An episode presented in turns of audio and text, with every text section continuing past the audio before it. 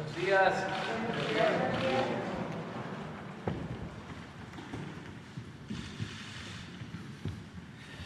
Pues vamos a iniciar la semana. Eh, vamos a tratar tres temas. Eh, primero, como siempre, el quién es quién en los precios con Ricardo Sheffield. Luego, eh, un informe sobre los programas de bienestar, pero orientados a cómo se van a llevar a cabo eh, o de qué manera se van a llevar a cabo los pagos por lo de las vedas, porque ya viene la consulta, lo de la revocación del mandato y luego hay elecciones en seis estados y queremos que estén informados los beneficiarios, que sepan de exactamente cuándo van a recibir sus pagos y eh, luego vamos a ver los videos de las obras y terminando preguntas y respuestas, si les parece. Entonces empezamos con Ricardo. Buenos días, señor presidente. Buenos días a todas y a todos ustedes quienes quieren el precio de los combustibles. Vamos a iniciar viendo que en esta semana el incentivo el estímulo fiscal a la gasolina regular es del 81.65%, o sea, solo estamos pagando apenas el poquito arriba del 18% del del IEPS y esto porque el precio internacional del petróleo por barril con corte el 27 de enero 81 dólares con 60 centavos. Y tenemos el promedio del precio para la regular en el país en 20.94, para la premium en 22.92 y para el diésel en 22 pesos con 13 centavos por litro.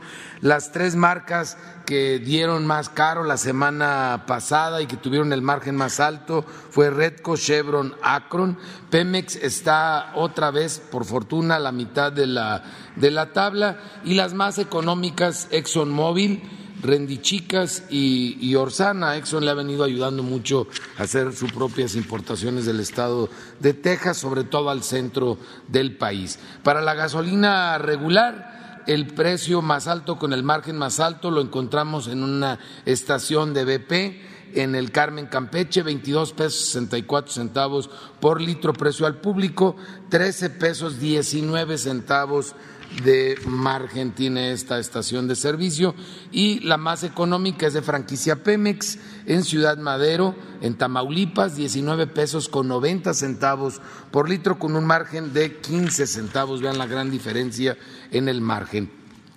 Para la premium, el precio más alto con el margen más alto es de Shell en Iztapalapa, aquí en la Ciudad de México, 25 pesos con 79 centavos por litro, 3 pesos 89 centavos de margen. Shell ha traído márgenes muy altos eh, y lo más económico, como ejemplo, lo tenemos en Circle K, en Ahumada, Chihuahua, una, una, estaciones de servicio que están en el norte del país, con un precio al público de 22 pesos con 67 centavos y un margen de 17 centavos.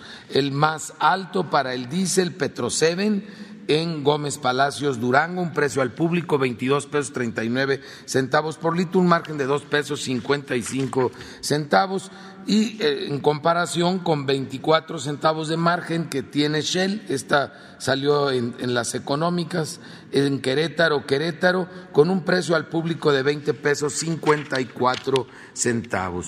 Y en el tema de las verificaciones a las gasolineras que seguimos recibiendo las denuncias y quejas a través de la app del litro por litro y que la semana pasada atendimos 531 quejas o denuncias a través de 277 verificaciones. Dos gasolineras no se dejaron colocar los sellos, quiere decir que tenían errores, no estaban dando litros completos y no nos permitieron colocar los sellos, con eso ellos le quieren tapar el ojo al macho, como sucede en Alfayayutcán, Hidalgo, con Aurelio Enríquez Hernández Trejo, que acá don Aurelio no nos dejó colocar los sellos, piensa que con eso se va a evitar la responsabilidad frente a los consumidores, pero no es así, se meten más problemas. Y combustibles, Jasa en Tampico, Tamaulipas fue el mismo caso, mientras que se negó a ser verificado una en Zapotiltic, Jalisco, de combustibles carreteros Carco. Y también nosotros en Jalisco ubicamos eh, en Tamazula de Cordiano, Jalisco, una, una gasolinera que en sus mangueras estaba despachando más o menos un litro de menos por cada 20 litros que, vendía. Ahí les estaba dando su, su, buena, su buena rasurada y también eh, una en el municipio de Alfayucán, en Hidalgo, que fue esta que, que, no permitió la colocación de los sellos después de haber determinado que no estaban dando litros completos, por eso a veces ni le compren. Y en Tampico, Tamaulipas fue el mismo caso. La gasolina regular, sin tomar en cuenta el margen, 19.59 de Shell en, en, en Tianquistenco, Estado de México, y 1969 de Valero en Nopalucan, Puebla.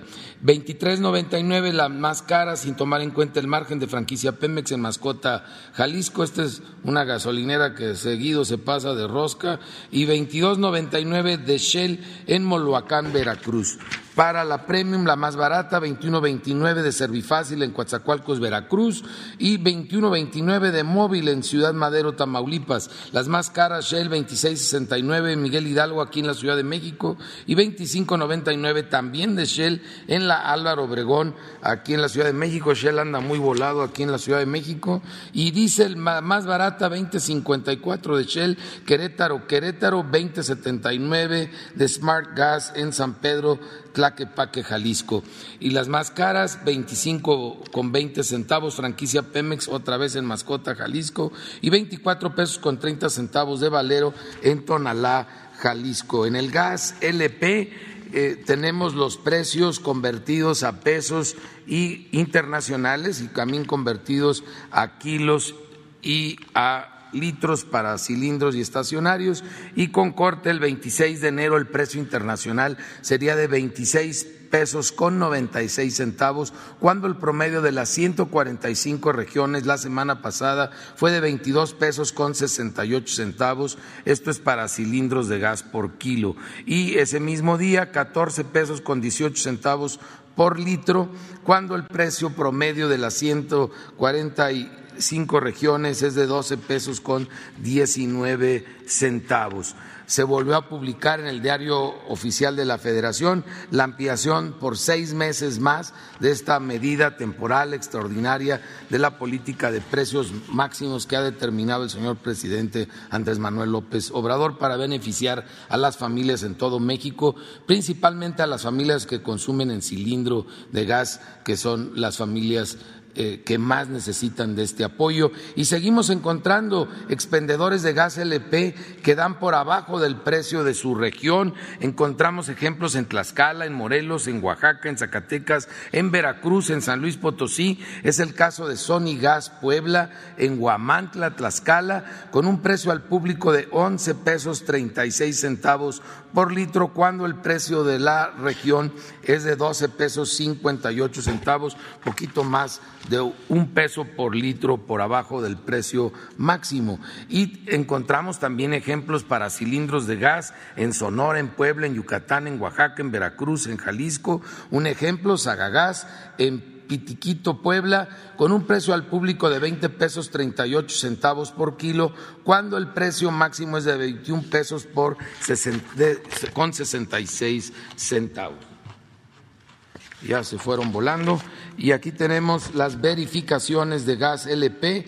De las verificaciones de gas LP realizamos 822 y encontramos solo seis que tenían eh, problemas, principalmente en las básculas y en algunos vehículos que fueron inmovilizados. Todas estaban cumpliendo al 100% el tema de los precios máximos. Y por último, vamos a ver los productos de primera necesidad, esta canasta de los 21 productos que más consumen las familias mexicanas. Y tenemos el precio más alto para la región de la zona centro en Fresco La Comer en Cuernavaca, Morelos. Este paquete lo tienen a mil veinticinco pesos con diez centavos, comparado con la central de abastos de Iztapalapa, que sigue siendo la campeona de precios bajos, 777 pesos con 78 centavos, exactamente el mismo paquete y en las mismas cantidades de estos 21 productos básicos en nuestro país. En la zona centro-norte, Soriana, eh, Tangamanga, en San Luis Potosí. San Luis Potosí tiene el precio más alto de esta zona para este paquete, 959 pesos con 35 centavos, comparado con Casa Ley en La Paz.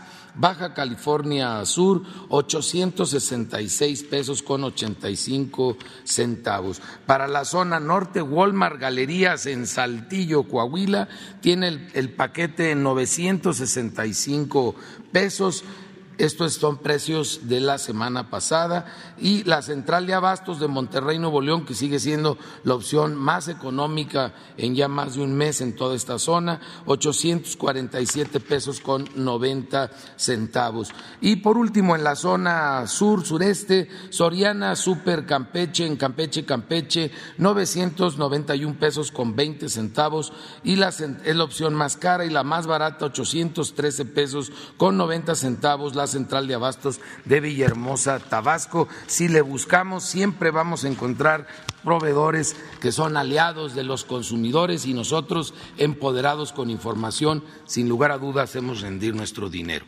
Gracias.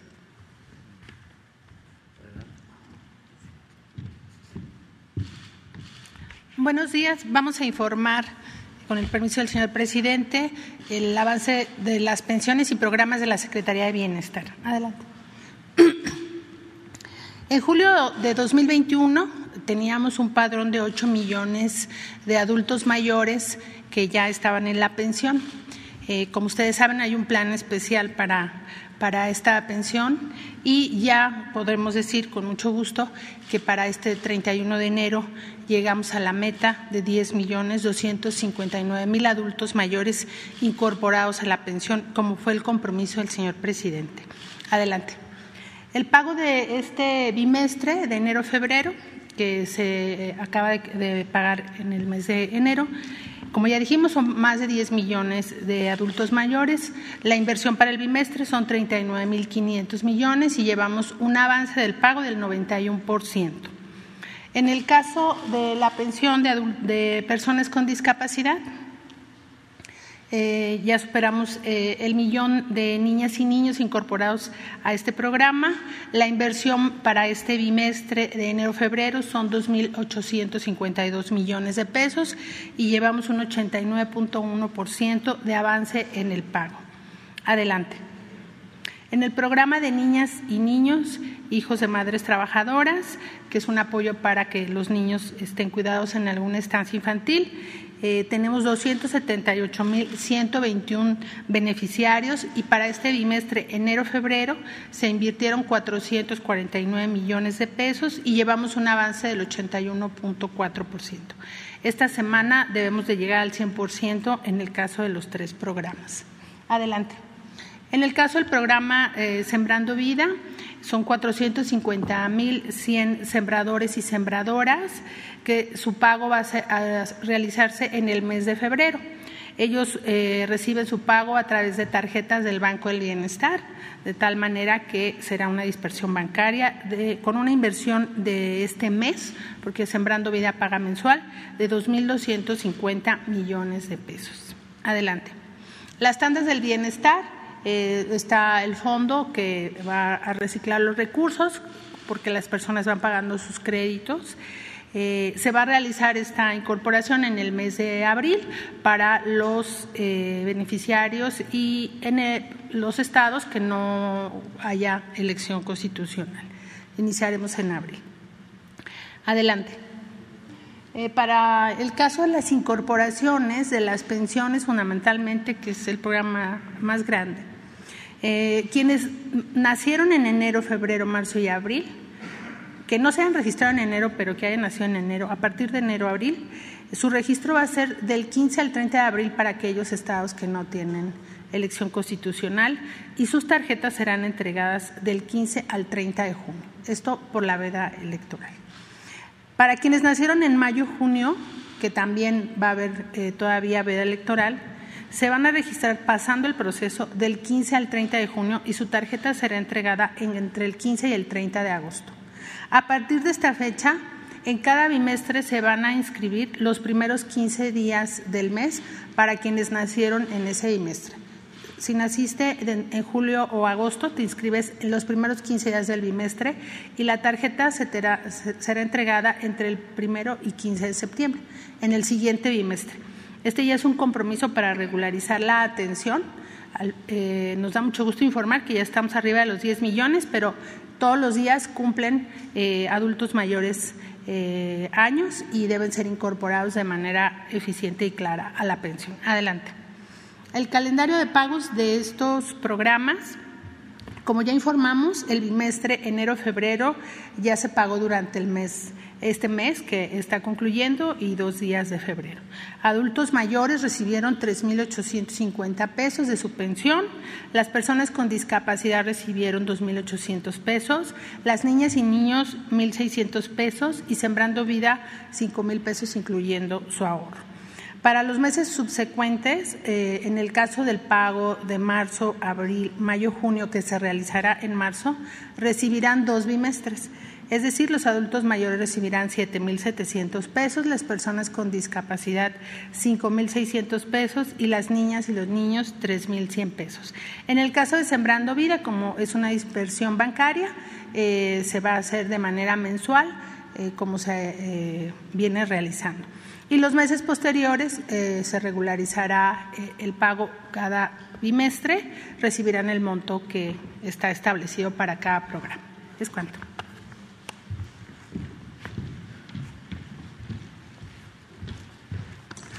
Buenos días, presidente. Buenos días a todas y todos. Eh, a continuación daré los números y la forma de pago que vamos a llevar a cabo en la Coordinación Nacional de Becas para el Bienestar Benito Juárez. En, en la próxima lámina van a poder ver las metas a las que la Coordinación Nacional de Becas llegará en el primer cuatrimestre del año en sus tres programas.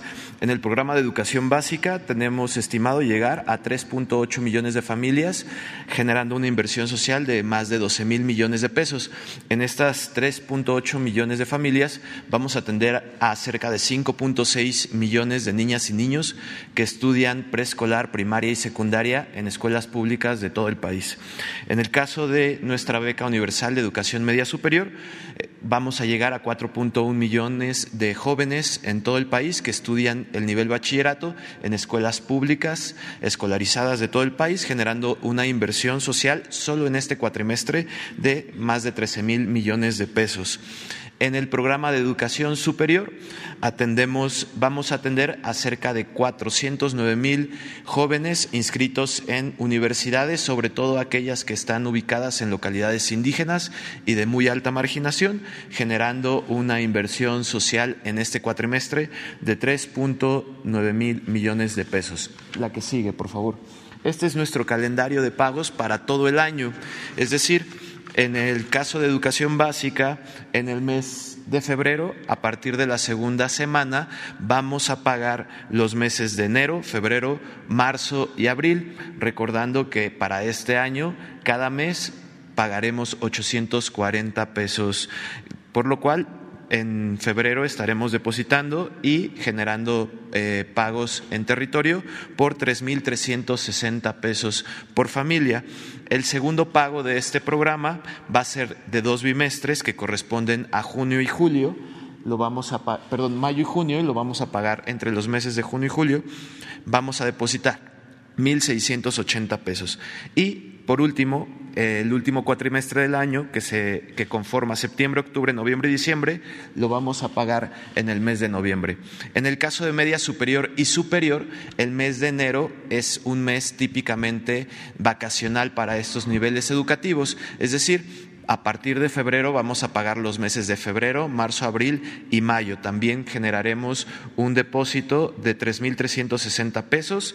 El segundo pago lo vamos a pagar en junio y julio también, que corresponde a junio y julio, 1.680 pesos.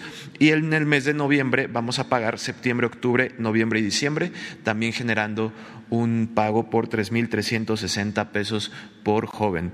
Y en el mes, eh, perdón, en la beca de educación superior, en este mes de febrero también pagaremos eh, cuatro meses que corresponden a 9.800 pesos.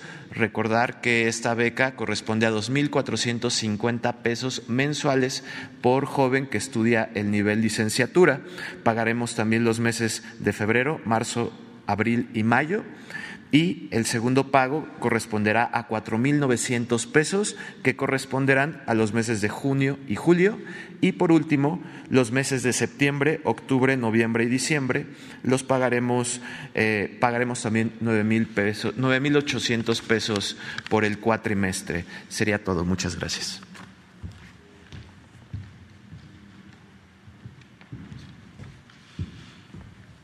Con su permiso señor presidente en lo que respecta al programa Jóvenes Construyendo el Futuro, cabe recordar que el programa Jóvenes Construyendo el Futuro es un programa destinado a jóvenes entre 18 y 29 años de edad que no se encuentran estudiando ni trabajando. Esto es un programa de capacitación en el trabajo y a través de este trabajo realizado se les otorga una beca de manera directa, mensual, por el equivalente de un salario mínimo, es decir, 5.258 pesos más eh, seguro médico del IMSS. Eh, esto también en el marco del tiempo de la veda electoral, decir que eh, la beca se otorgará eh, de manera continua mes con mes. Esto porque pues el programa mismo es una beca que se entrega a mes trabajado y continuará así de manera regular durante este periodo. Y pues bueno, lo único nada más en apego a los tiempos y a las disposiciones electorales, pues bueno, no serán inscripciones durante este proceso de nuevos jóvenes y reanudaremos esto eh, en cuanto lo marque justo los tiempos que así lo permiten. Eh, sí, me gustaría hacer un resumen nada más, decir que eh, a la fecha tenemos una inversión social de 69.798 millones de pesos, que es el equivalente de beneficiarios a 2.124.434 jóvenes. Posiblemente destacar aquí que de estos el 58% son mujeres y 42% hombres. Esto evidentemente pues eh, ayudándonos también a reducir las brechas de género en lo que respecta al ámbito también laboral.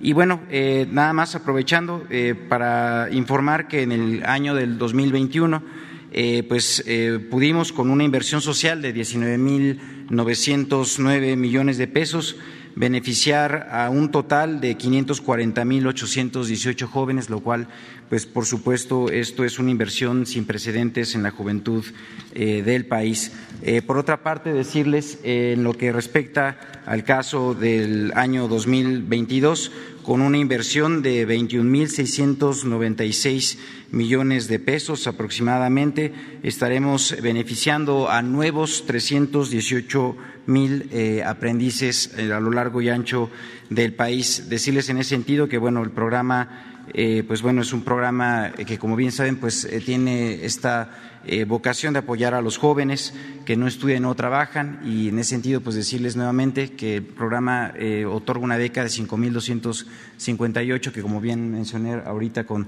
Ricardo Sheffield pues es una beca que cubre incluso una eh, pues eh, despensa mensual de, hasta cuatro integrantes de familia por mes, más de eso, de hecho. Muchísimas gracias. Eso es todo.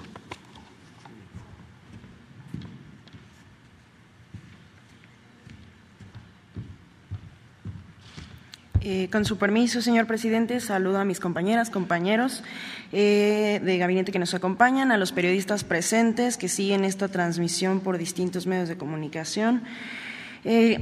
Conforme a sus instrucciones, señor presidente, con el fin de informar sobre los resultados y acciones del programa de la Escuela es Nuestra, me permito dar a conocer los datos relevantes que habíamos mencionado a fin de año del cierre de 2021, así como la proyección de recursos para el programa del ejercicio 2022 y las consideraciones y metas sobre las que fue diseñada. El programa eh, tiene meta, tiene como meta ampliar el programa y considerar la participación de las comunidades educativas para la toma de sus decisiones, para llegar a cada plantel de educación pública, de educación básica en México. Operaremos desde el mes de abril en consideración a la veda electoral de la revocación de mandato y a partir del mes de junio en las entidades que presenten eh, elecciones. Eh, las escuelas beneficiarias las seleccionamos en coordinación eh, permanente con la Secretaría del Bienestar todo el año hacemos incorporaciones al padrón. Eh, por esta causa iniciaremos posterior a las vedas electorales, pero atendiendo en todo momento las disposiciones legales justamente eh, que dispone la veda electoral de la revocación de mandato y de los estados en la República. Eh, la siguiente lámina, por favor. En este caso, me permito señalar que eh, hemos intentado priorizar entidades como Chiapas, Guerrero, Oaxaca, que históricamente han sido relegadas, acumulando altos grados de rezago eh, eh, y desarrollo social y de esta forma durante el año 2021 eh, alcanzaron a obtener más del 60% del presupuesto estatal programado para la totalidad de escuelas del programa, dándoles un fuerte impulso para el desarrollo de su infraestructura educativa. En esta lámina vemos la proyección de 2022 que para el cierre del año programamos ampliar la meta a cubrir en cada entidad con la mayor cantidad de escuelas públicas de educación básica Debido a esto, proyectamos una dispersión equitativa de los recursos en todas las entidades federativas para que alcancen más del 50% del avance de su meta de escuelas y respecto de estados como Oaxaca, Guerrero y Chiapas estarían alcanzando más del 80% de las escuelas programadas meta en sus entidades. Es importante mencionar que eh, continuamos eh, dando impulso justamente a los más eh, necesitados y para conseguir más y mejores condiciones de infraestructura educativa. Es la, el presupuesto que observamos que fue eh, el autorizado para este año en la escuela es nuestra. Eh, los 70 mil planteles es un aproximado porque, como sabemos, las incorporaciones son eh, alrededor del año, son nuevas incorporaciones y tenemos diferentes matrículas, por lo cual varía la cantidad de escuelas, pero es un aproximado. Gracias.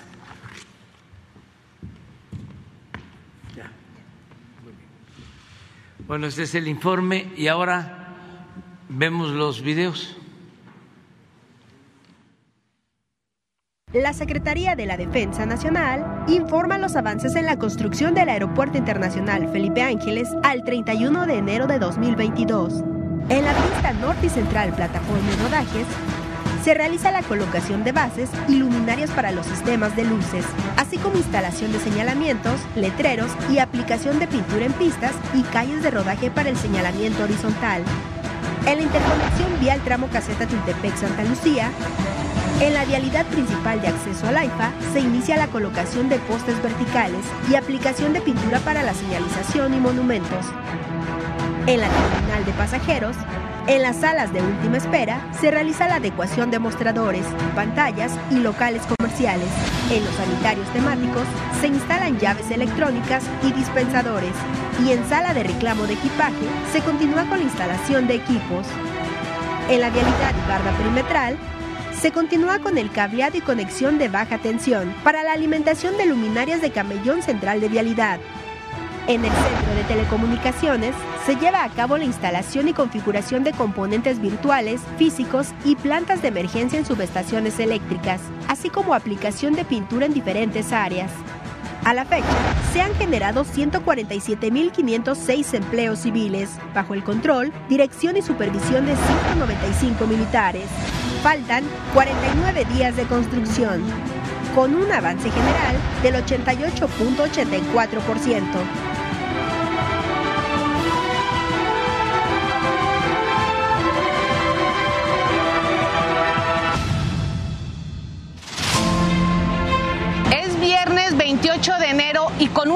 precisión milimétrica Ya se están colocando los módulos que son las plantas de proceso completas que se instalan en las bases de cimentación. Para la próxima semana, todas estas bases ya van a tener sus módulos que recibimos hace más de 10 días. Y también muy contentos porque todos los soldadores de México, todos están en dos bocas. Están llegando mucha gente que ahora se está especializando en el trabajo de soldadura y aquí van a encontrar trabajo.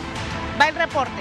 Esta semana arribó al puerto de Dos Bocas la embarcación Happy Sky, proveniente de Turquía, con equipos fabricados por la compañía Simtas, entre los cuales se encuentran regeneradores de minas, agotadores de aguas amargas, la torre fraccionadora de coque con 85 metros de largo y columnas atmosféricas. La descarga de estos equipos se realizó de manera simultánea con la embarcación UHL Fortune, utilizando ambos muelles del puerto para optimizar tiempos de operación.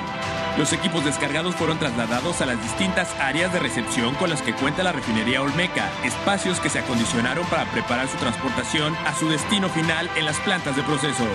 Se llevó a cabo el traslado y montaje del primer módulo en el Rack Bar 009 en la planta catalítica. Estos módulos pesan más de 700 toneladas y se transportan mediante equipos especializados. Para su instalación, se realizan maniobras de precisión milimétrica en las anclas de fijación, en las que participan de manera coordinada las empresas Samsung, Mammoth y Pemex PTI. En el área de proceso, continúa la instalación de equipos en la planta reformadora y se realizó el montaje de un módulo de convección en la hidrotratadora de naftas. También se recibieron sopladores de aire de oxidación en la planta de recuperación de azufre. Se informa que ya llegaron al sitio dos turbinas para la cogeneración provenientes de Italia. Se trabaja la soldadura de estructura en el laboratorio del área de edificios y continúa la instalación de tuberías para el alumbrado y habilitado de ductos de HVAC en los edificios Telecom y contraincendio. Las cuatro torres de enfriamiento presentan un 68% de avance en su construcción, cumpliendo con el programa establecido. En el área de almacenamiento se realizan trabajos de rotulado y en los servicios de integración se avanza en la colocación de accesorios en los racks que darán servicio a la refinería. Avanza el trabajo de presentación y enterrado en el gasoducto y en el vivero continúa el cultivo de plantas de ornato. Tren Maya, reporte de avances, 31 de enero de 2022. En el tramo 1, continúa la conformación de terraplén a la altura del poblado División del Norte, en Escárcega, Campeche, lo cual se realiza con maquinaria y materiales adecuados para garantizar la seguridad de los usuarios del tren Maya. En el tramo 2, avanza el suministro tendido y compactado de material de terraplén de calidad adecuada en la zona de Champotón. También sigue el trabajo de estabilización de terreno natural, a fin de que tenga la forma y consistencia óptima para uso de los materiales y conformación del terraplén. En otros frentes de trabajo, continúa la colocación de pasos de fauna y la preparación del subrasante. En el tramo 3 se realizan adecuaciones del circuito eléctrico de media tensión a la altura del poblado de San Bernardo, Yucatán, para evitar interferencias con el tren y darle mayor proyección al transporte de carga. En el tramo 4, inició en Valladolid la construcción de la base de mantenimiento que servirá para acopio de materiales y refacciones diversas para el tren, así como para el mantenimiento del material rodante cuando esté en operación. También se avanza en el salvamento de vestigios arqueológicos por medio de recorridos de superficie en campo y excavación. Hasta el momento, en el tramo 4, se han encontrado 3.558 vestigios. De igual forma, se trabaja en 35 pasos ganaderos, de los cuales 3 son resultado de solicitudes de las comunidades. Para evitar inundaciones, cada uno de estos pasos contará con obra de drenaje transversal. Ya van 90.385 empleos generados en el sureste de México por el proyecto del Tren Maya. El Tren Maya avanza.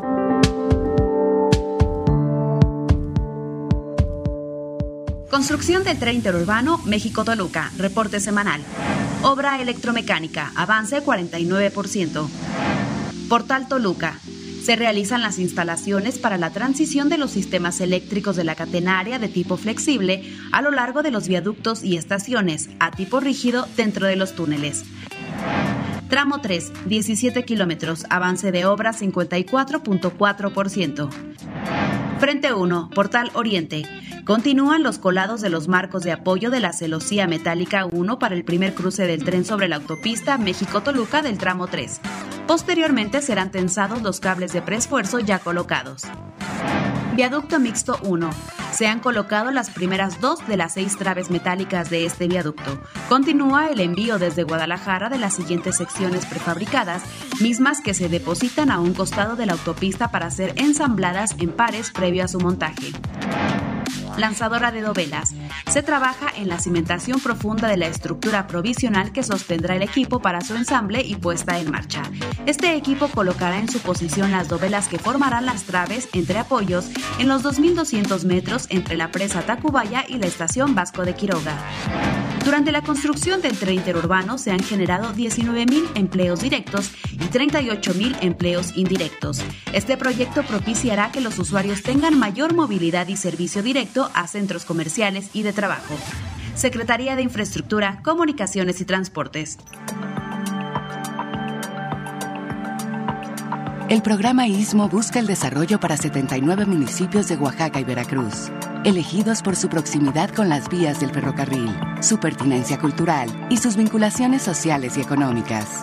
A continuación se informa el avance de obras a 31 de enero de 2022. En el puerto de Salina Cruz, continuamos el colado de elementos de concreto para 1.6 kilómetros de rompeolas oeste. Los elementos de concreto son un sistema moderno de construcción. Ofrecen una excelente resistencia ante la fuerza del mar. Además, en su fabricación se reutilizan materiales que no liberan residuos al medio ambiente. Con 58 cimbras metálicas, hemos colado 7.427 elementos de concreto que representan el 57% de los elementos necesarios. La rehabilitación de las vías en el ferrocarril del Istmo de Tehuantepec continúa con 12 frentes de trabajo simultáneos.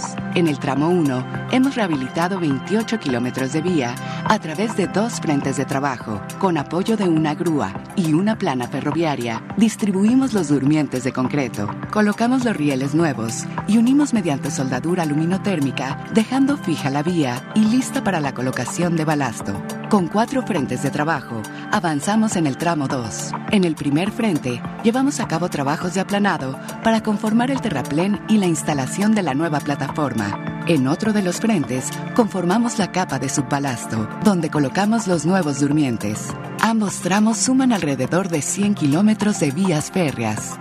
A través de la plataforma logística, el programa ISMO busca permear en los 79 municipios mediante el mejoramiento de la infraestructura económica y social del Istmo de Tehuantepec. La Comisión Nacional del Agua informa el avance en la construcción de la presa Santa María Proyecto Baluarte Presidio. La presa tiene un avance físico de 38.4%. En el portal de entrada se llevó a cabo la colocación definitiva de los obturadores en la embocadura del túnel 3, así como la colocación de acero de refuerzo, cimbra y concreto hidráulico en la obra de captación o chimenea.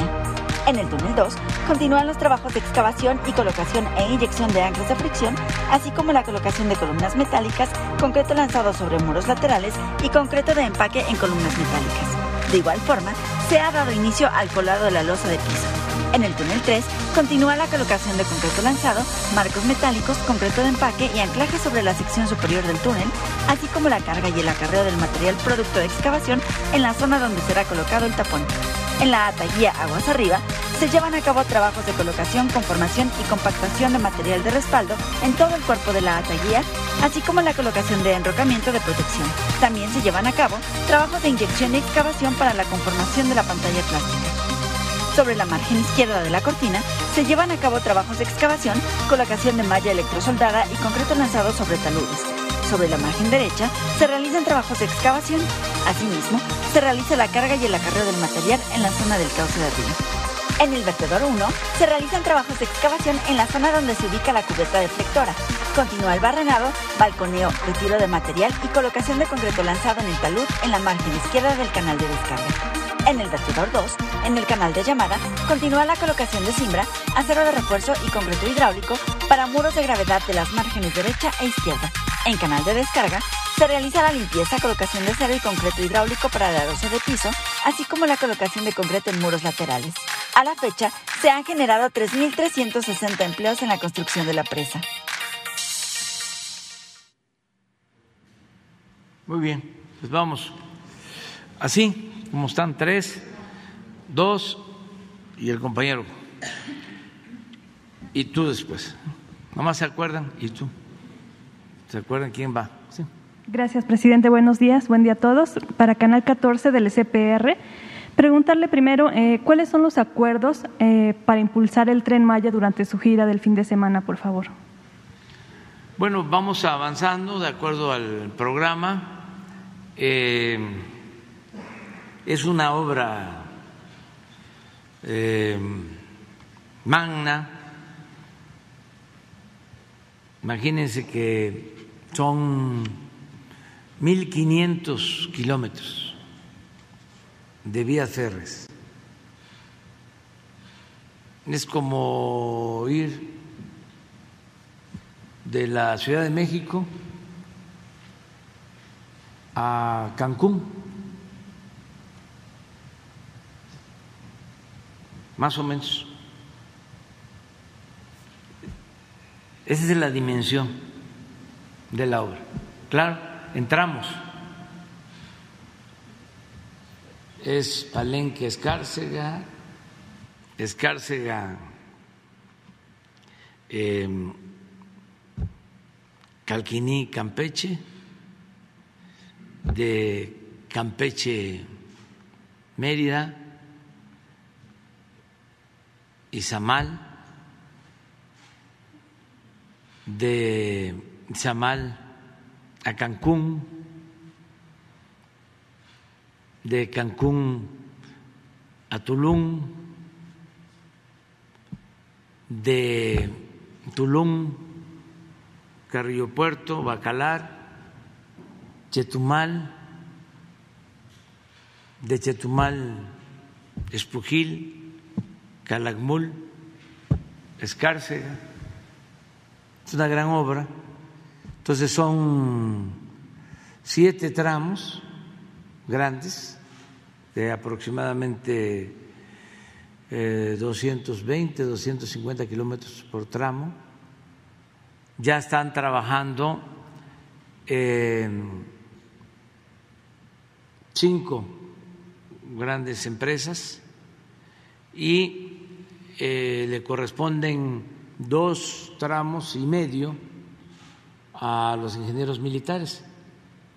El 21 de marzo vamos a inaugurar el aeropuerto Felipe Ángeles y se van los ingenieros militares a trabajar en el tramo de Escárcega, Chetumal y Chetumal-Tulum también en el tramo eh, Tulum-Cancún, la parte norte de Playa del Carmen a, a Cancún y a construir el nuevo aeropuerto de Tulum. Ya se están organizando, mm, se van a crear 10 grandes campamentos de aproximadamente 50 kilómetros por campamento, por brigada. Em, ¿Qué lleva la obra? Pues el terraplén, que tiene que tener las especificaciones, la altura, la calidad, la compactación, las obras de drenaje, para que no haya inundaciones.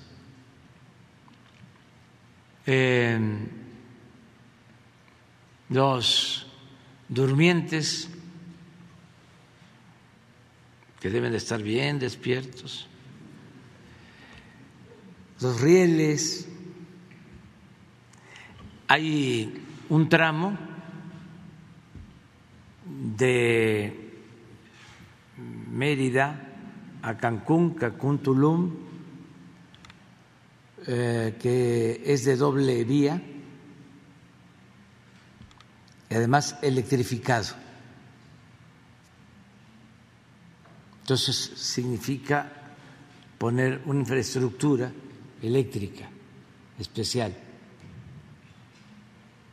Incluye como 20 estaciones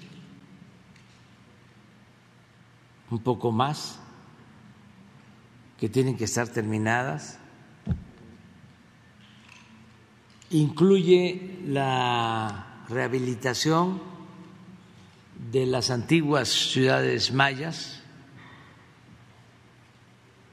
es trabajar en Palenque, en El Tigre, en Calakmul, en Tulum, en Chichen en Izamal, en Esna, Uxmal, que son las antiguas ciudades mayas. Entonces va bien el trabajo, desde luego tenemos que aplicarnos a fondo para inaugurar en diciembre del año próximo. Ya también se firmó el contrato con Alstom para los trenes. El primer tren nos los van a entregar en julio del año próximo y mes con mes van a estar entregando. De modo que cuando inauguremos vamos a tener seis trenes. Esto es en diciembre del año próximo. Y yo pues quiero agradecerle primero a los trabajadores, porque ahí están. Sin el trabajo no se logra nada. A veces, y lo he repetido, se piensa que todo es capital y que todo es la empresa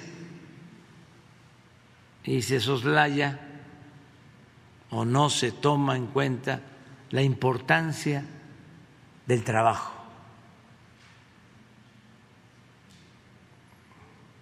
Nada más en el tren Maya, pues deben de estar laborando 30, mm, 40 mil personas. Están este, ocupados todos los camiones de volteo del sureste.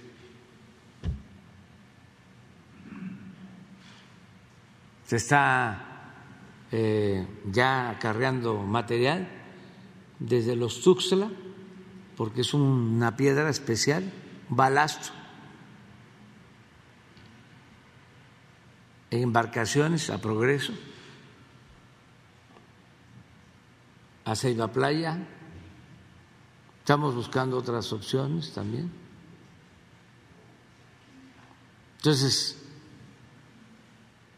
está eh, echado a andar todo este proceso constructivo. Entonces, agradecerle mucho a todos los trabajadores, transportistas, eh, las empresas. La vez pasada comentaba yo, y ahora repito, que va tener eh, cada tramo una placa, va a decir gobierno municipal, gobierno del Estado, gobierno federal, pueblo de México. Esta obra la construyó la empresa tal, porque también, así como los trabajadores son muy importantes, si la empresa es responsable y se aplica, salimos adelante. Y es algo también que estamos este, resolviendo, porque había un letargo, para decirlo amablemente, en todo lo que tenía que ver con las empresas de la construcción. Ahora este, ya se echaron a andar. Hay avances, hay cumplimiento, hay responsabilidad y esto es lo que ayuda. También eh, entre otras cosas, ha eh, contribuido mucho el trabajo de los ingenieros militares, el ejemplo de los ingenieros militares. Nada de que no se puede. Un aeropuerto en dos años y medio de calidad, con precios bajos. ¿Dónde? ¿Dónde? Entonces cuando dicen las empresas, no se puede, ¿cómo? ¿Cómo que no se puede?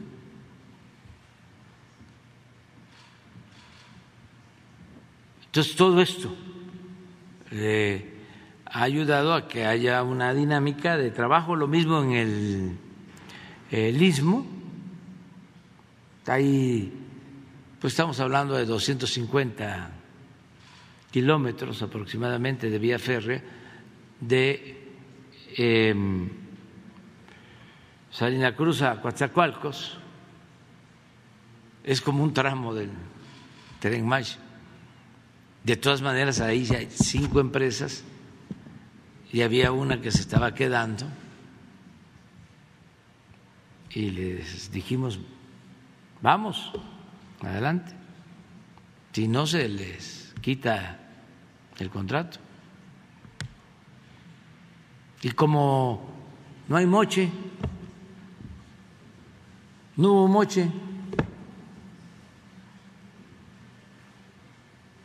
entonces no hay ningún compromiso, vámonos, no estás avanzando,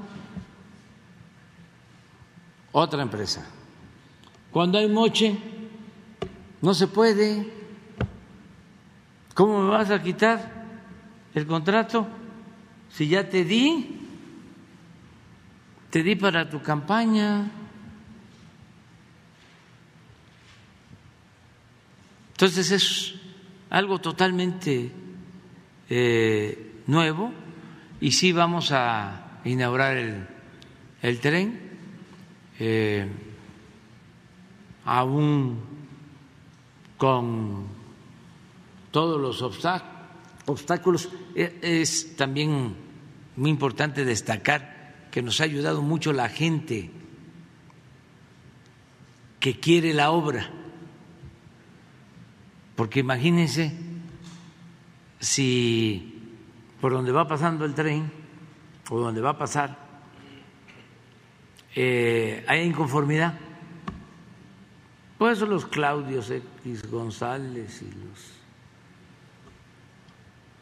abogado Ramón Cosío, exministro, y todos estos que promueven los amparos, ya nos hubiesen eh, parado la obra. O los eh, supuestos defensores del medio ambiente pseudos ambientalistas, ya nos hubiesen parado la obra.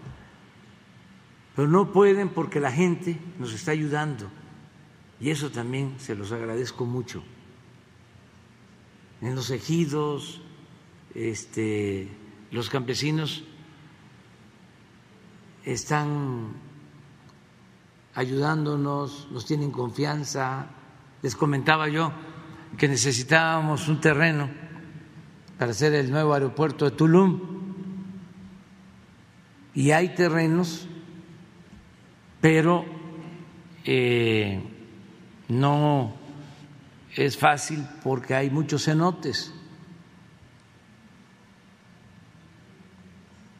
Y eh, hasta que encontramos un terreno firme de 1.200 hectáreas, un ejido, Felipe Carrillo Puerto, con disposición de ayudar, nada que ver con la corrupción en el trafique de venta de terrenos que se da en la Riviera Maya, desgraciadamente, de gente corrupta. Estamos hablando de campesinos, mayas, gente honesta, buena. Entonces, nos dieron las 1.200 hectáreas, se hace el avalúo, se les paga, nos piden este, que les ayudemos en programas de desarrollo, todos los programas de desarrollo para ellos. Pero este ejido tiene cien mil hectáreas. Imagínense cuánto tramo hay para avanzar. con ellos. Por eso estoy muy agradecido, ¿no? Y se están haciendo otras obras complementarias. Ahora que estuvimos allá, este, iniciamos ya la eh, obra, comenzando con la licitación, la firma de un convenio con el gobierno del Estado, porque eh, hay un problema de tráfico en la zona hotelera de Cancún. Y eh, se va a construir un puente sobre la laguna de más de 10 kilómetros para resolver el problema vial y además para proteger a la gente porque en una situación de emergencia se quedan atrapados, porque está totalmente saturada la avenida esta, que es una península en donde están los hoteles. Entonces, vamos a hacer ese puente. Eh, originalmente el proyecto contemplaba la eh, construcción mediante una concesión para cobrar para pasar por el puente. Y dijimos no, no se va a cobrar, porque es mucho lo que Cancún y Quintana Roo han aportado al país. Y recordaba yo de que durante todo el periodo neoliberal, el único sitio donde hubo crecimiento durante más de 30 años fue Cancún. Crecimientos hasta del 10% anual. Entonces se fue mucha gente de aquí, de la Ciudad de México, de, de todos los estados del sureste, a buscarse la vida, a trabajar a Cancún. De Chiapas, de Oaxaca, de Guerrero, de todo el país, Tabasco, Campeche, Yucatán, y eh, son como migrantes, trabajadores ejemplares. La gente originaria de Quintana Roo fue muy solidaria, muy fraterna, y los que llegaron fueron a trabajar honradamente. Y les recordaba yo que hace 100 años, un poco más, Quintana Roo era un sitio inhóspito por las epidemias y por la decisión de Porfirio Díaz de exterminar a los mayas. Allá fueron a prepararse como represores Huerta y otros generales desalmados que también estuvieron en los pueblos yaquis. Llegó a ser eh, Quintana eh, una cárcel. Había un jefe militar, por ejemplo, Huerta, que arrasaban poblados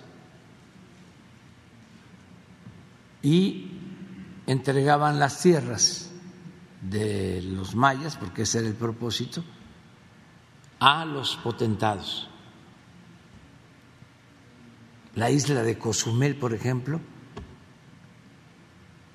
era de el hermano del maestro Justo Sierra, toda la isla. Se habló de la Siberia mexicana, la Siberia tropical.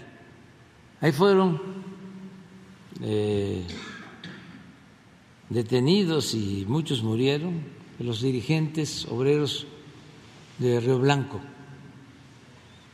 Entonces, eso que fue cárcel, que fue una prisión, ahora es de las regiones más bellas del mundo. Y en población en aquel entonces, en el porfiriato, Yucatán tenía 300 mil habitantes y por las enfermedades y por la represión, Quintana Roo 20 mil. Y ahora casi ya están. Tiene todavía un poco más de población Yucatán, pero ya ha crecido mucho Quintana Roo. Entonces, en los últimos tiempos fue un buen proyecto concebido por Antonio Ortiz Mena, que era secretario de Hacienda, que lo fue durante el gobierno del presidente López Mateos y con Díaz Ordaz. Y al final del gobierno de Díaz Ordaz eh, inició el desarrollo de Cancún y con Echeverría se impulsó mucho pero era difícil en ese entonces. Ya luego se convierte en Estado y empieza el crecimiento. Entonces, por eso nos estamos ocupando de Cancún, también vamos a mm, pavimentar las calles, una avenida muy eh, conocida, eh, Colosio, que se le va a poner concreto, hidráulico. Y también, que esto es importante, se va a crear un parque eh, natural que se va a llamar el Parque del Jaguar, porque vamos a unir eh, todo lo que tiene la zona arqueológica de Tulum con unos terrenos que se usaban de aeropuerto para la Marina y otros terrenos donados por el Estado. En una primera etapa van a ser mil hectáreas en el parque del Jaguar y se va a poder entrar a la zona arqueológica eh, caminando eh, es una zona que vamos a proteger, la vamos a bardear completa. Y si hay jaguares, y vamos a llevar jaguares como parte de la protección a la flora y a la fauna de la región y poner orden en, en todo lo que es el desarrollo urbano porque ha habido también mucha anarquía, mucho desorden, corrupción. Entonces se van a quedar planes para desarrollo urbano protegiendo las áreas naturales. Pero así vamos en este el tren Maya y sí vamos a, a seguir avanzando. Presidente, eh, había comentado que se harían algunas explicaciones sobre la iniciativa de reforma de, eh, de la reforma eléctrica, perdón. Eh, ¿Cómo se realizarán estas exposiciones? Y relacionado a la energía, hoy vence el contrato de, de Iberdrola en Nuevo León. Se había dicho que no se va a renovar. Entonces, ¿qué prosigue? ¿Cómo se va a dar esta transición a CFE? ¿Y qué va a implicar ese cambio de manos? Y también saber si hay otros contratos por vencer. Y otra pregunta, si me permite. Sí, estamos este, pues, impulsando la iniciativa de reforma. Ya hemos hablado de eso y se va a seguir hablando. Yo quiero decirle a la gente de que es para beneficio de los consumidores, para beneficio del pueblo. Es para que no aumente el precio de la luz. Ese es un compromiso que nosotros estamos cumpliendo. Ya llevamos más de tres años y no aumenta el precio de la luz. Y no va a aumentar mientras estemos en el gobierno.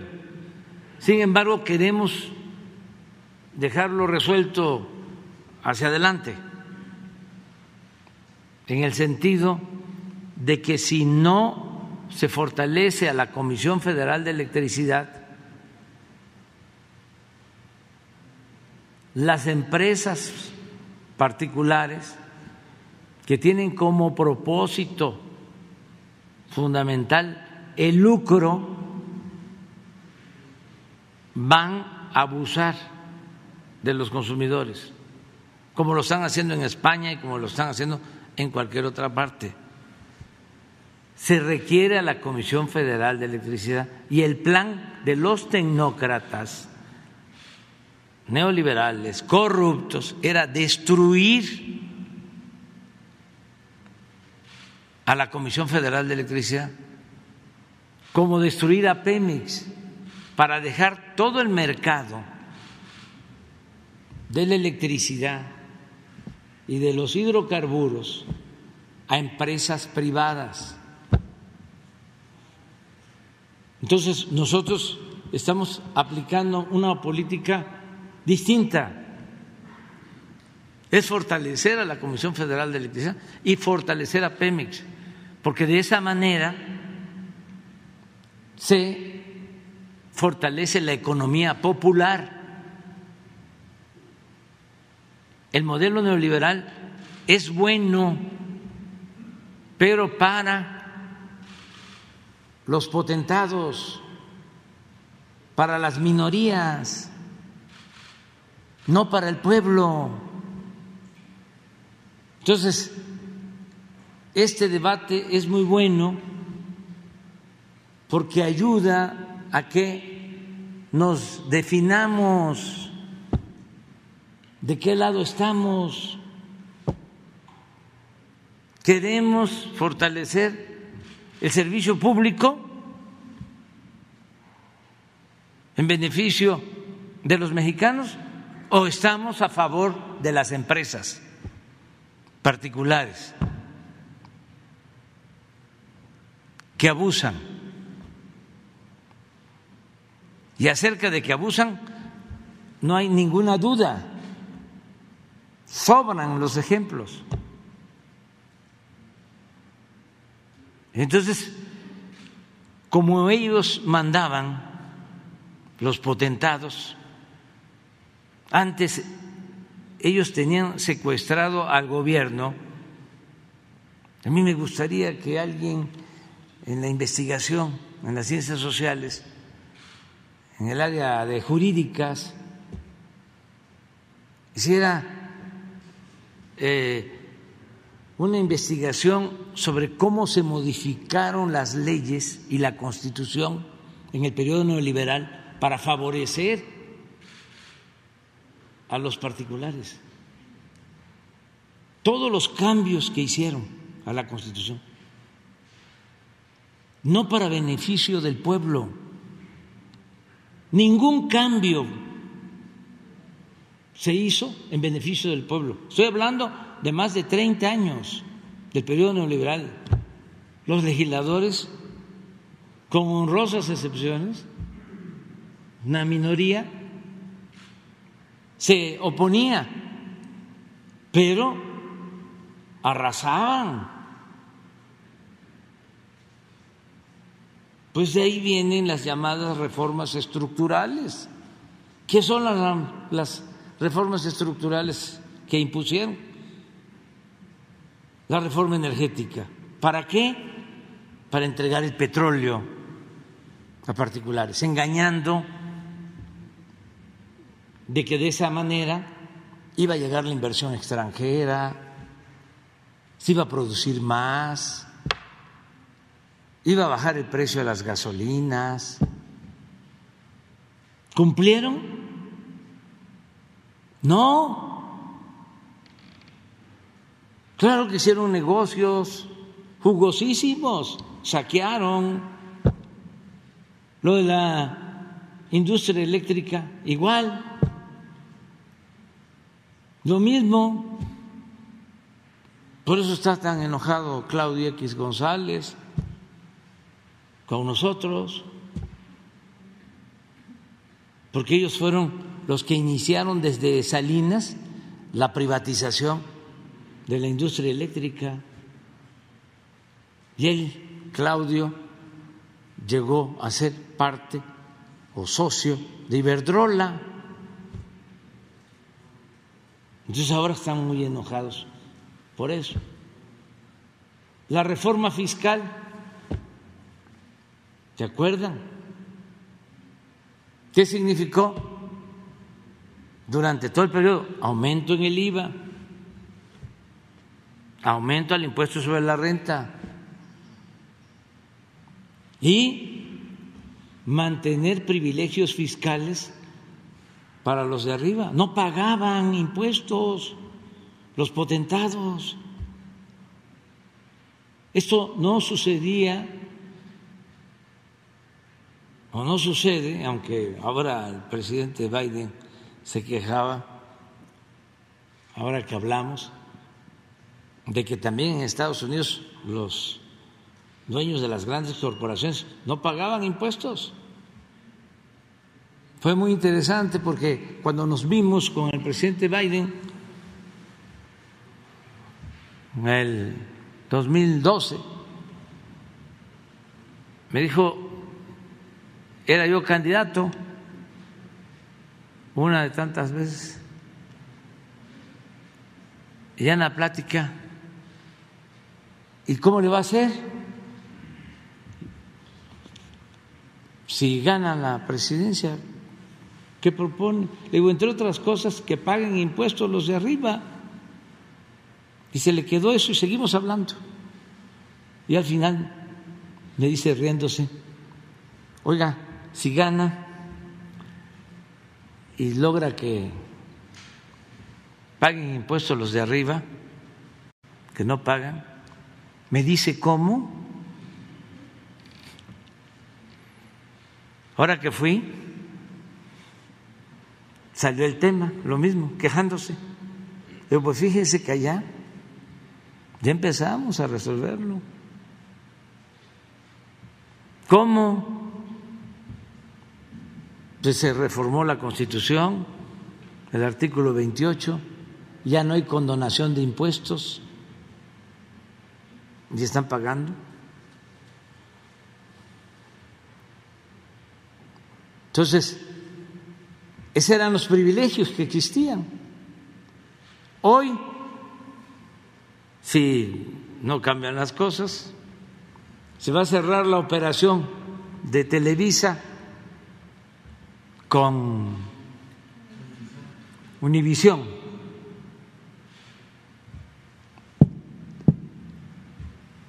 Eh, me han informado y lo reconozco, aunque es su obligación, pero antes era distinto, van a pagar 15 mil millones de pesos de impuestos por esa operación. hace poco vendió Carlos Slim, una filial de su empresa y pagó 28 mil millones de pesos. El señor de, de los Oxos llevaba algún tiempo también y pagó 10 mil millones. Goldman debía como 12 mil millones y pagaron.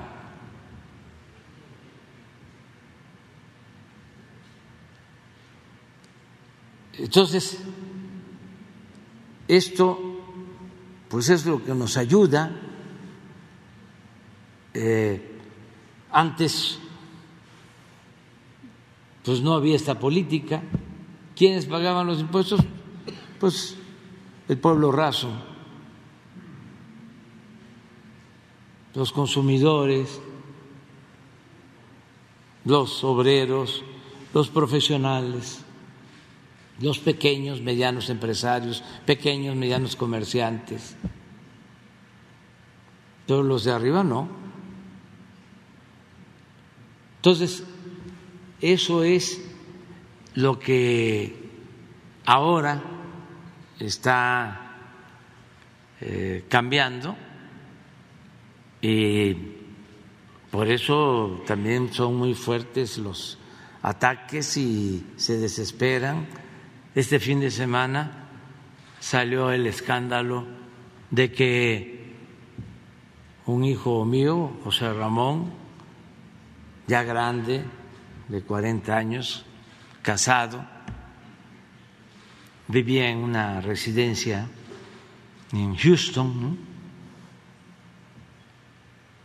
queriendo eh, equiparar, como diciendo, son iguales, es lo mismo, ¿dónde está la austeridad? Carmen Aristegui casi este, lo comparaba con la Casa Blanca. Nada más decir, primero que en este gobierno no tienen influencia mis hijos. No se le da contrato a ningún recomendado.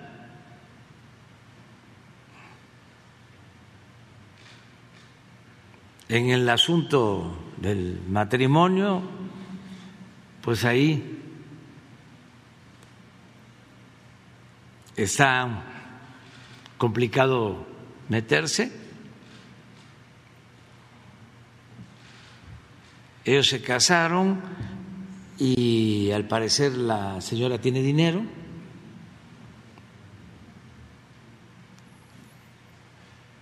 Pero no tiene nada que ver con el gobierno. Ni un contrato, ni una recomendación. No somos iguales. Pero este señor Lore de Mola, pues, que es un mercenario, hizo un escándalo. Porque cree que somos iguales. No, no. Él estaba y sigue estando al servicio de la mafia del poder. Él fue capaz de participar en un montaje de televisión de una señora francesa era muy amigo de García Luna y desde luego de Calderón, son de ese equipo. fue capaz de inventar cuando el terremoto, lo de la niña Frida Sofía. Imagínense eso.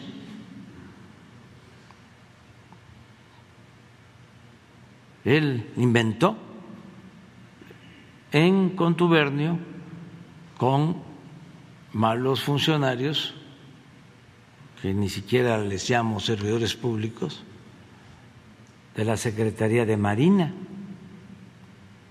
cuando trabajaba en Televisa y eran una potencia, tenían casi de rodillas a todos los servidores públicos. Entonces se quedó con eso,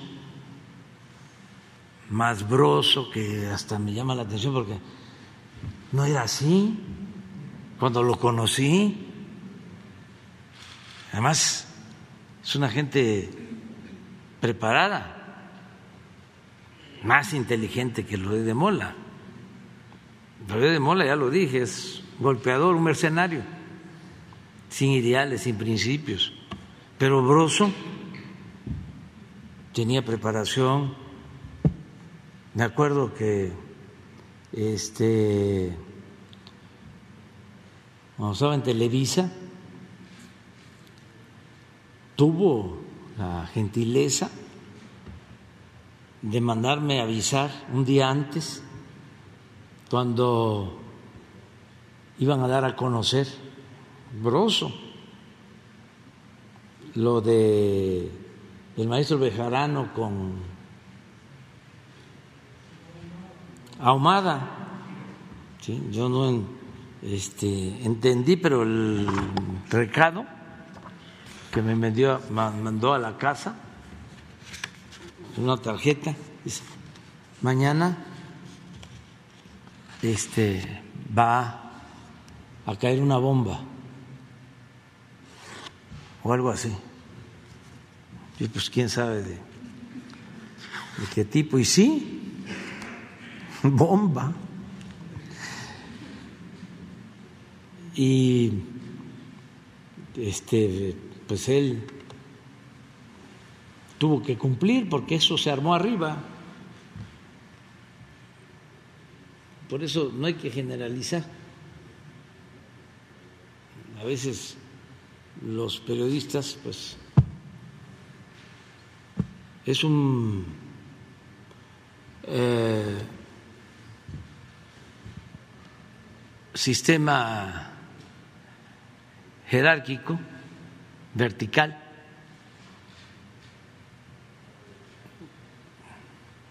una cosa es el reportero, el otro es el que está en la mesa de corte y confección el que manda hacer las preguntas y los de enero arriba. Y esos son los eh, jefes de jefes. Entonces, eh, Broso, pues bien, hasta hacía, eh, me acuerdo de una entrevista en donde era como de precandidatos y hacía preguntas a los precandidatos, pero de esas preguntas que tienen que ver con la química, con la física, con la matemática, durísimas. Y a mí me mandó las preguntas y las respuestas. Y le dije, no, primo hermano. Eso no. Algo sobre Pitágoras, casi todos reprobaban. pero era una gente que conocí, este, inteligente, eh, con sentido del humor Ahora no lo he visto, pero cuando me hablan de él, pues es como el broso que no conocía. Tiene que ver también con esta situación que estamos viviendo de definiciones.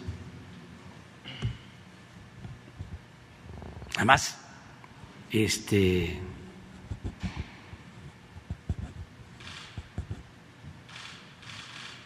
les pagaban mucho. No sé si les sigan pagando igual, pero los mal acostumbraron.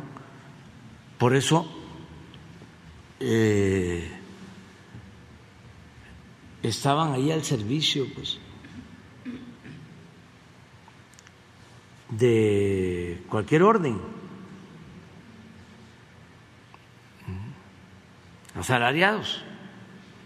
Pero estamos hablando de que ganaban hasta un millón de pesos mensuales.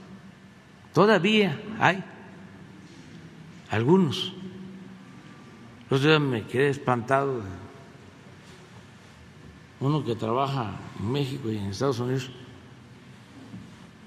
como 15 millones al mes.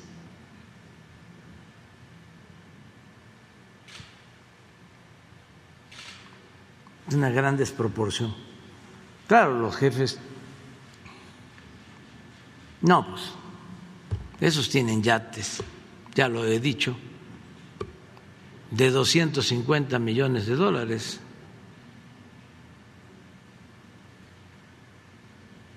Y también está bien, ¿no? Porque si es producto de su trabajo, pues adelante. Pero 250 millones de dólares, pues son como 5 mil millones de pesos.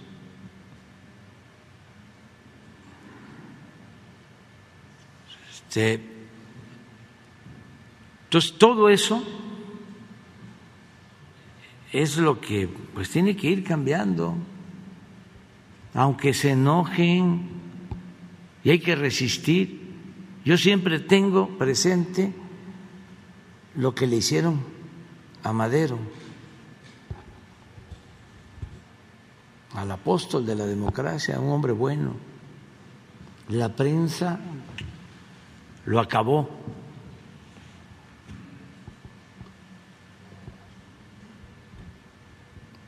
Por eso también este, salió esa expresión de Gustavo Madero, su hermano, que nunca se la perdonaron, nunca se la perdonaron.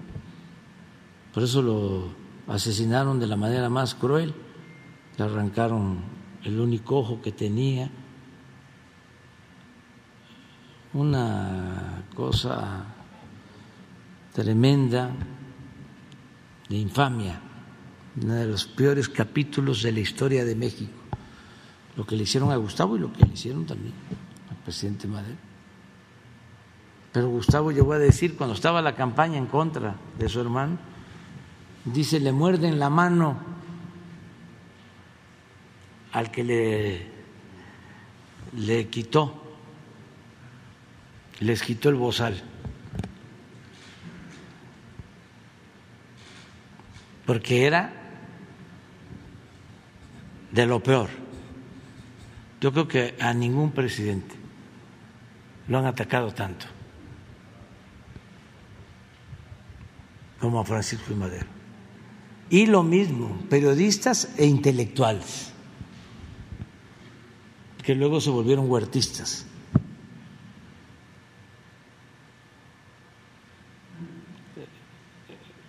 Son experiencias. ¿Cómo se resiste a eso? cómo se llevan a cabo los cambios para que no siga imperando el antiguo régimen de explotación, de injusticias, de privilegios, de corrupción. ¿Cómo? Con el pueblo.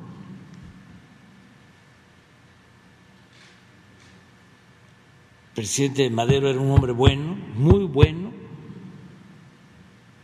pero no pudo, no quiso hacer el acuerdo con los campesinos. para tener la base social necesaria en una transformación. Por eso yo celebro que estén aquí los que coordinan los programas de bienestar, porque este es parte del acuerdo, del pacto con el pueblo, el que el gobierno sea para el pueblo.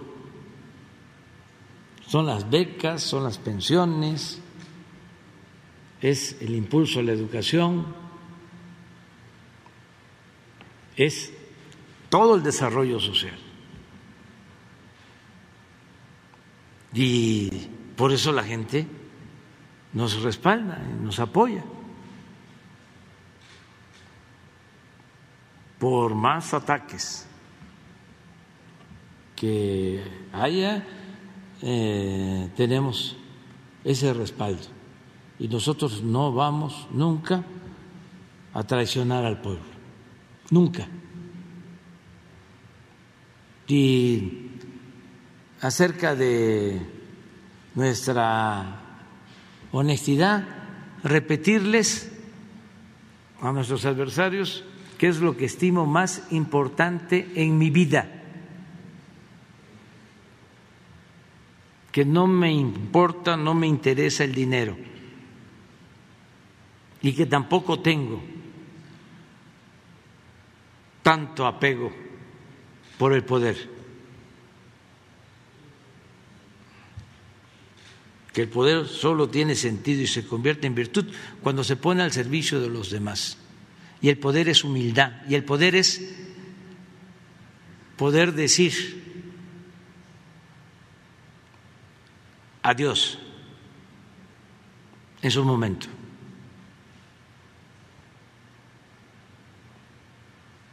Y también,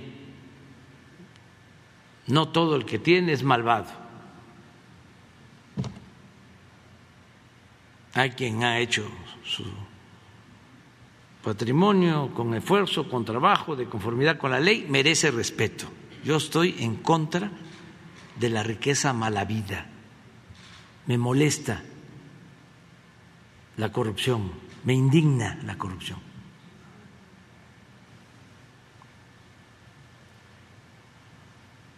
Entonces vamos adelante a la transformación de México aunque no le guste a Claudio y a los que se sentían dueños de México y a la prensa vendida o alquilada y a los intelectuales orgánicos, alcahuetes del régimen de corrupción. Vamos adelante con el pueblo, con todos pero confiando mucho en la lealtad del pueblo.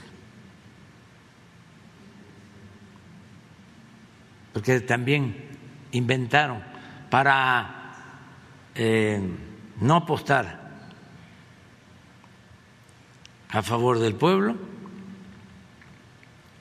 fueron este, creando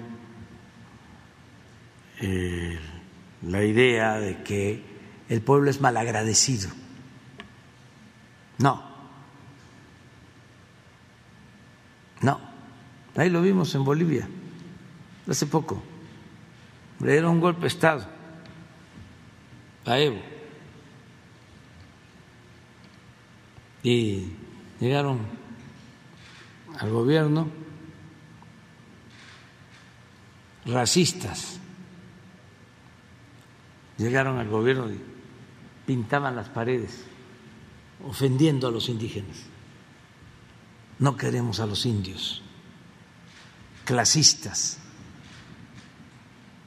muchos de clase media, aspiracionistas.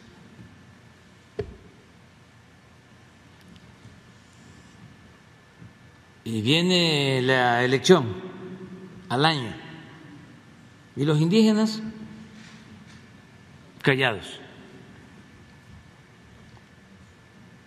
Pero muy conscientes, que eso también se les olvida a los conservadores, porque ellos se creen ¿no? sabiondos y piensan que el resto de la gente es ignorante. Los indígenas en Bolivia callados. Viene la elección, de nuevo triunfa el movimiento popular. Fueron a votar por que continuara la transformación social. Eso no hay que perderlo de vista. Arriba es otra cosa. Y sobre todo en la política. Más que nada en la politiquería. Que la política es un noble oficio. Pero la política eh, tradicional, que podríamos decir politiquería, suele pasar que los amigos son de mentira y los enemigos de verdad. Por eso cuando hablan de lealtad, yo soy muy leal. Todavía hay quienes hablan de eso, ¿no? De la lealtad, yo soy leal. Pues no me dan mucha confianza. Porque por lo general esa lealtad es como servilismo, como abyección. Es transitoria, es de ocasión, es mientras se ocupa un cargo.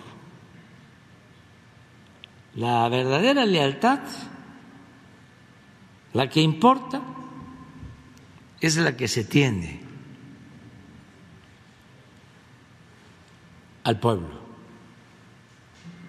a los procesos de cambio, de transformación. Esa es la verdadera lealtad, a los proyectos de transformación, no a los hombres, no a las mujeres. Y eso está demostrado.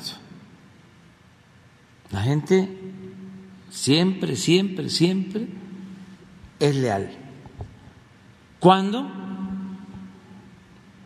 eh, se actúa en favor de sus intereses, en favor del pueblo y está muy consciente de quién eh, es partidario del pueblo, quién quiere al pueblo, quién le tiene amor al pueblo y quién solo busca utilizar al pueblo y oprimirlo y aplastarlo.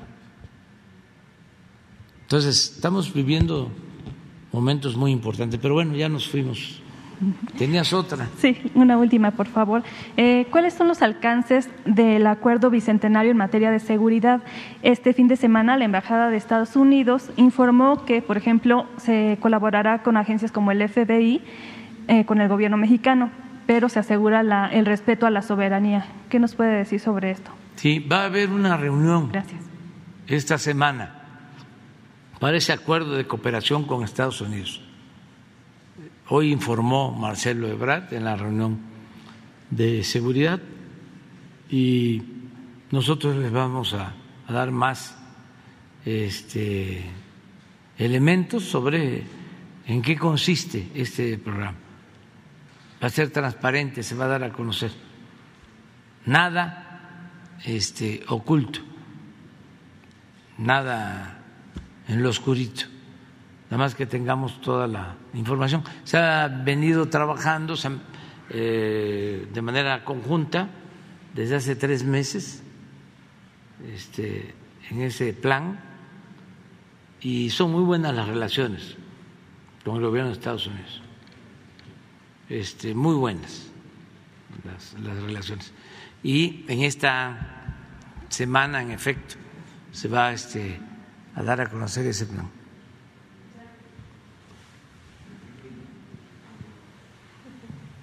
¿Sí?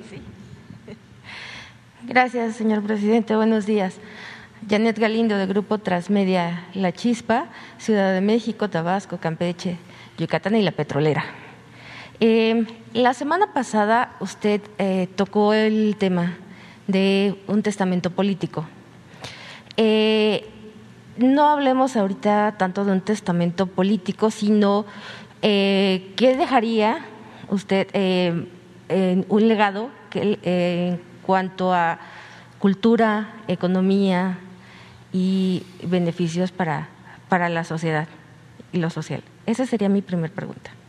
Pues yo creo que lo he dicho en otras ocasiones, sí eh, logramos estigmatizar lo suficiente la corrupción, que avergüence la corrupción, que no dé, como era antes, hasta prestigio que sea algo deleznable. Repito que avergüence.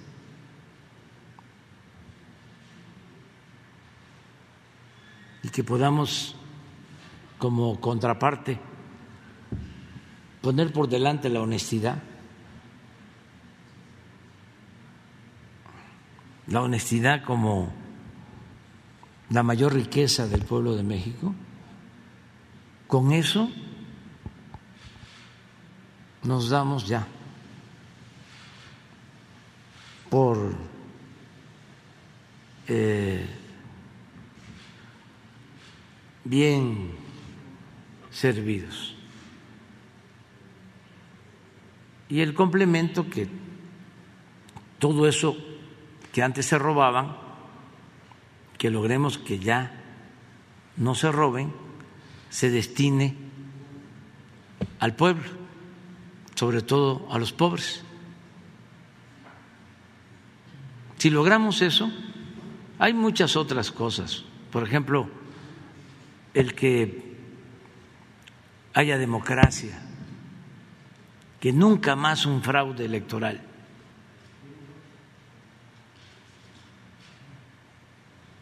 la austeridad, que no haya, como decía el maestro Pellicer en su poema Cananea, Cananea, que ya no haya tuberculosis producida por hambre, ni banquetes,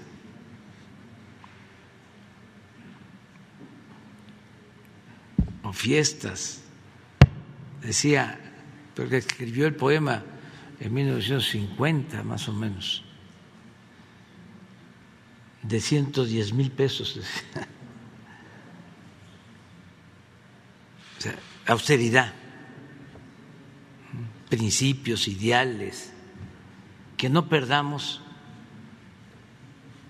eh, valores culturales, morales, espirituales. Llevábamos tiempo que no veíamos a jóvenes participando en actos delictivos y ayer en Michoacán se detuvieron como a 12 menores de edad. Entonces, tenemos que seguir trabajando en eso,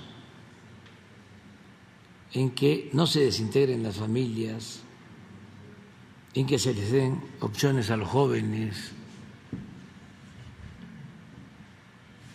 que se garantice el derecho a la educación, a la salud, a la felicidad. Pero si lo resumimos, es desterrar la corrupción y darle atención preferente a los pobres. Con eso, con eso tengo, con eso tendríamos Ok. Eh, en una segunda pregunta, em, bueno, hemos visto que el tren Maya, el tren Maya, dos, eh, la refinería de Dos Bocas, el aeropuerto Felipe Ángeles, eh, todas estas obras han presentado, ha tenido muchos obstáculos. Sin embargo, siguen adelante. Mm, ¿Cree que em, en algún momento dado habrá alguna de, sus, de estas obras de, quedará Mm, quedará así como que em, para que el siguiente eh, gobierno la ejecute o para eh, que el siguiente gobierno llegue a continuar? ¿O cree usted vamos a terminar con todas estas obras? ¿Habrá algo pendiente? Sí, el propósito es que no dejemos nada en proceso. Bueno, van a quedar en proceso los programas de bienestar, porque ya se elevó a rango constitucional el derecho a la pensión, el derecho a las becas, el derecho a la pensión también de niñas y niños con discapacidad y el derecho a la salud. Eso no lo van a poder quitar. Eso fue un gran avance. Si hay 10 millones 250 mil adultos mayores que están recibiendo apoyo, eso, aunque ya no estemos, eso no van a poder quitarlo,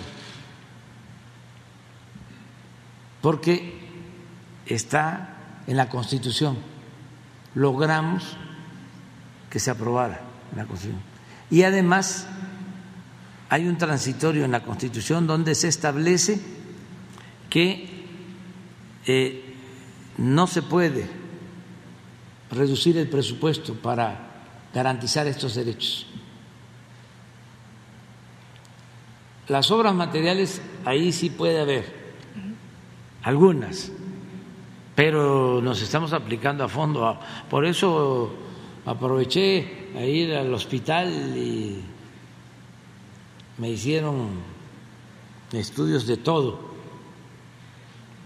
y me dieron una licencia para dos años sin problema, claro, falta lo que diga el creador y la naturaleza y la ciencia y la suerte. Pero este estoy ya en plena recuperación y esto me va a ayudar mucho a que sigamos, sigamos, sigamos, sigamos avanzando. Eh, ya terminar el, el aeropuerto y ya contar con los ingenieros militares para reforzar el tren Maya. Este, los programas de bienestar con este equipo están garantizados, son de lo mejor aquí. Los responsables, el subsecretario eh, de egresos.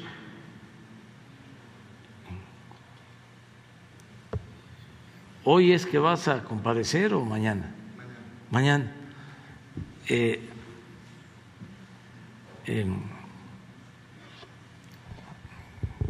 Juan Pablo Devoto, eh, de primera, ya todos saben. Y de las obras, las más complicadas, pues son el tren, em, las hidráulicas, porque estamos haciendo presas, sistemas de riego y no me gustaría que quedaran sin concluirse, y todo el sistema de salud, que lo vamos a dejar muy bien. No solo con centros de salud en buen estado, hospitales, equipo, medicamentos gratuitos, atención médica gratuita.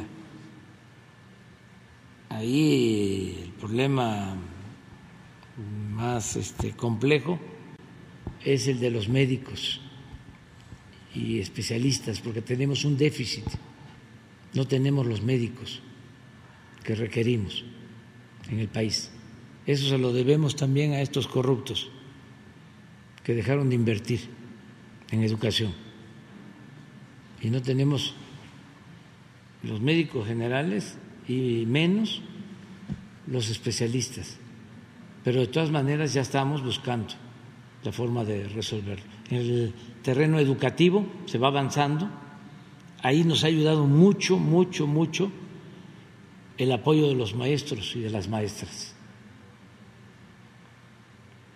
Porque en vez de maltratarlos, de humillarlos, como lo hicieron cuando querían imponer la llamada reforma educativa, nosotros los hemos respetado y los vamos a seguir respetando. ¿Y esto qué significa? Ayuda, apoyo. Además, piensen,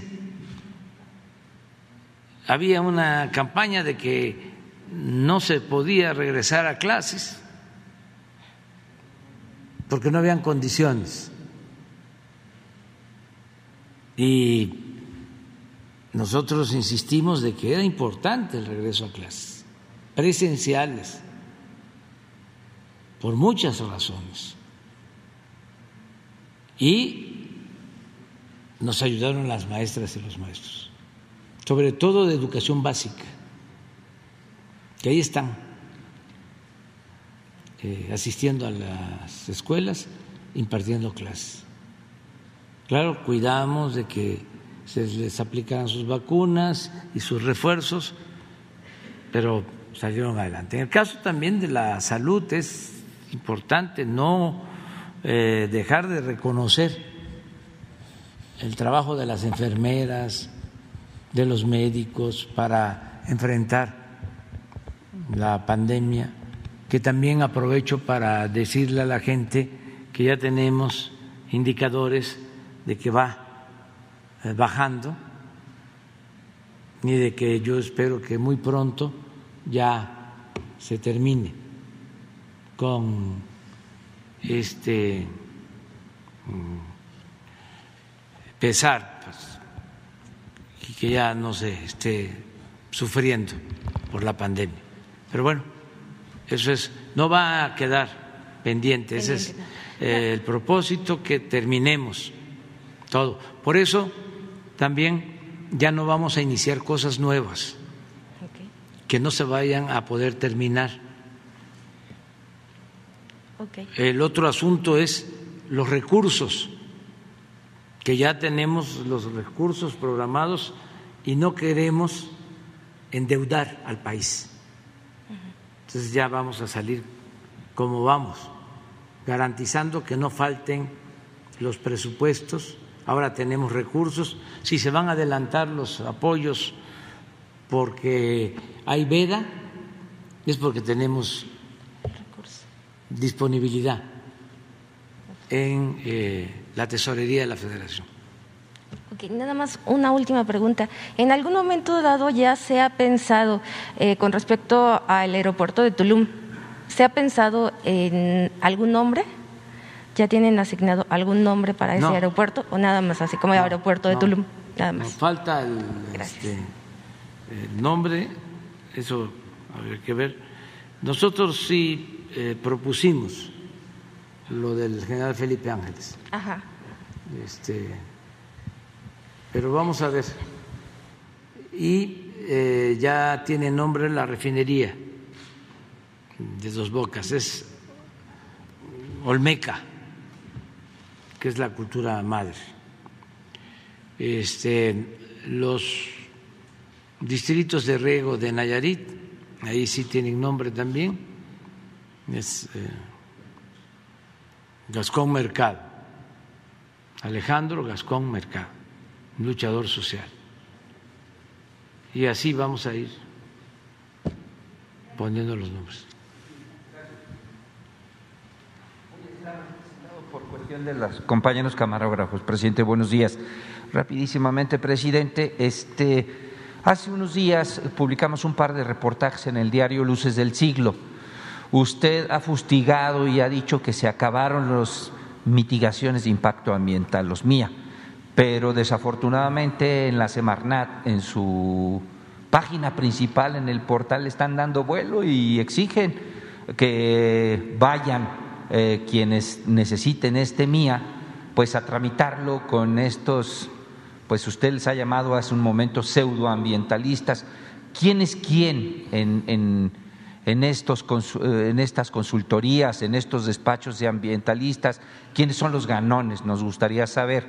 Y también publicamos un reportaje que tiene que ver con un desfalco este, en Puerto Morelos, nuevamente Quintana Roo, usted dice que ahí saquearon durante muchos años en la época neoliberal, y en Puerto Morelos particularmente, eh, Laura Fernández Piña, la primera alcaldesa de, de ese municipio y ahorita la flamante candidata de la coalición PAN PRD al gobierno de Quintana Roo, pues dejó de pagar cuotas al Seguro Social. Nos gustaría saber si este, el maestro, eh, el titular del IMSS eh, tiene reportes, si están procediendo.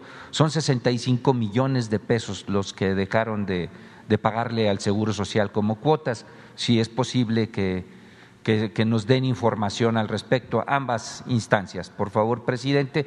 Y pasando a mis preguntas. Yo insisto con el tema del deporte. Usted está retomando su actividad deportiva, eh, está yendo al campo de béisbol, pero desgraciadamente muchos atletas mexicanos en el mundo acuático particularmente, pues sigue todo entrampado. Kirill Todorov, a pesar de que está, ya está vinculado a proceso, pues muchos funcionarios, de, algunos funcionarios de su gabinete lo siguen protegiendo, siguen mandando cartas de apoyo a, a este personaje, que quiere recursos públicos pues para pagar su proceso, ¿no? este, de su defensa. Eh, falta un pronunciamiento de ahí de Ana Gabriela Guevara y sobre todo porque la Federación Internacional de Natación ya nombró, ya avaló un comité de estabilización precisamente porque ya empieza el ciclo olímpico, pero ahí sigue entrampada esta situación. ¿Qué va a pasar? ¿Usted respalda este tipo de personajes que siguen al amparo del poder, sosteniéndose con los dientes ahí, este, dando patadas de ahogados, y así se puede decir esta expresión, presidente, me gustaría saber, hay muchos atletas de waterpolo, de nado sincronizado, de natación, eh, que, que le están pidiendo lo que le pidió en su momento un ciclista cuando usted ganó la presidencia. No nos falle, presidente. ¿Qué tiene que decirles usted al respecto? Bueno, vamos a informarnos primero cómo va este caso le vamos a pedir a Jesús que se indague qué se está haciendo, en qué nosotros estamos ayudando, a lo mejor no, pero necesitamos tener más información sobre esto. Y que hagamos el compromiso de entregarte todo un informe. ¿Te parece? Por favor, presidente. Y los otros dos casos, mira, uno que tiene que ver también con el deporte, le acabo de pedir a Román Meyer que venga un día, no sé si te comentó, para dar a conocer todas las obras eh, que se han hecho para eh, la promoción deportiva. ¿Cuántas canchas de básquet, de boli, de fútbol, estadios de béisbol? Todo lo que hemos hecho, porque es bastante. No creo que se haya hecho en otro tiempo. Lo que pasa que no se conoce. Entonces están haciendo muchísimas cosas. Y cada año apoyamos a los deportistas. Este año también los vamos a apoyar. Ya, este, eh, lo puedo decir. que se les entrega una beca especial, independientemente de lo que reciben. Eh, es un dinero que se obtiene de los eh, decomisos del instituto para devolverle al pueblo lo robado. Entonces les va a tocar también este año, en su momento, van a tener este apoyo. Acerca de las afectaciones en Quintana Roo, estamos cuidando, poniendo orden. Ahí hay cosas, eh, pues, eh, que nunca vieron los ambientalistas. Estamos por resolver, buscando un acuerdo de la mejor forma, un asunto con una empresa que ahí cerca de Playa del Carmen este tiene un banco de material como a mil metros de la playa. Estamos hablando de una de las regiones, lo acabo de decir, más bellas del mundo. Pues resulta que le dieron a esa empresa dos concesiones hace tiempo, 20 años, para extraer material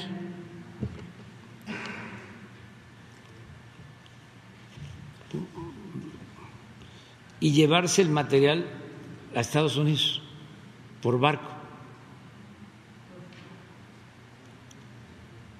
¿No pones el plano de Quintana Roo? Porque a lo mejor, para que tengan una idea, afortunadamente están respondiendo bien los dueños de esta empresa. Es una empresa constructora estadounidense, famosa. No recuerdo ahora su nombre, pero a lo mejor te pasan el dato. Sí, se llama Calica, la empresa mexicana, pero este, la empresa constructora es de Estados Unidos.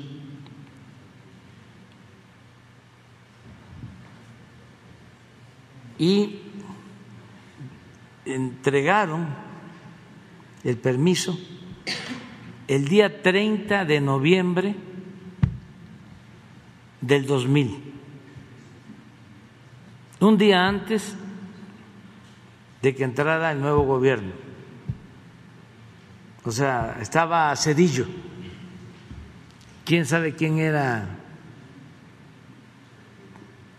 el secretario de Medio Ambiente? Pero debe de ser una persona pues ambientalista, ¿no? De estos que este, ahora ya se, se volvieron paladines de la defensa del territorio, ¿no? Pero eh, le dieron la concesión, entonces se escarban, dejan los socavones y se llevan el material, pero se les venció el plazo tanto de la mina para extraer como para el uso del puerto en donde sacan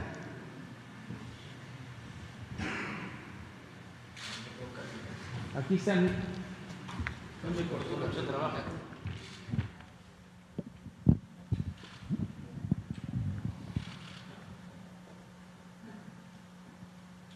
aquí está Escaret, todo esto es la Riviera Maya. Aquí está del banco. O sea, es cómo destruir el paraíso.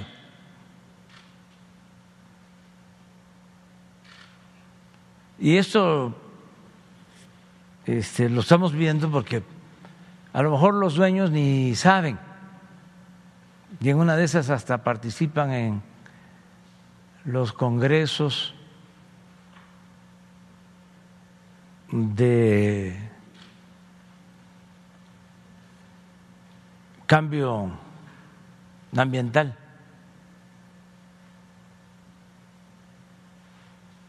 Entonces por aquí las por aquí sacan a Estados Unidos.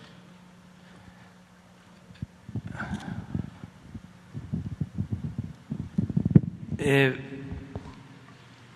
y así están otros casos. Ahí, un desorden. En Tulum, por eso también se va a proteger, porque es del medio ambiente, pero además es la actividad económica principal, el turismo. Eh, ya hablamos de cuánto ha dado el turismo de esta región, que hay que cuidar esta actividad y el medio ambiente. Entonces hay estos problemas que se están arreglando. Ah, pero no este, termino de decirles, como no se les amplió la concesión este, porque estaban incumpliendo, bueno, violando, destruyendo el territorio, se fueron a una denuncia internacional y están pidiendo una indemnización, no sé, de millones de pesos. O sea que todavía nosotros les tenemos que pagar. ¿Eh? Esa es la mina. Y aquí está el barco.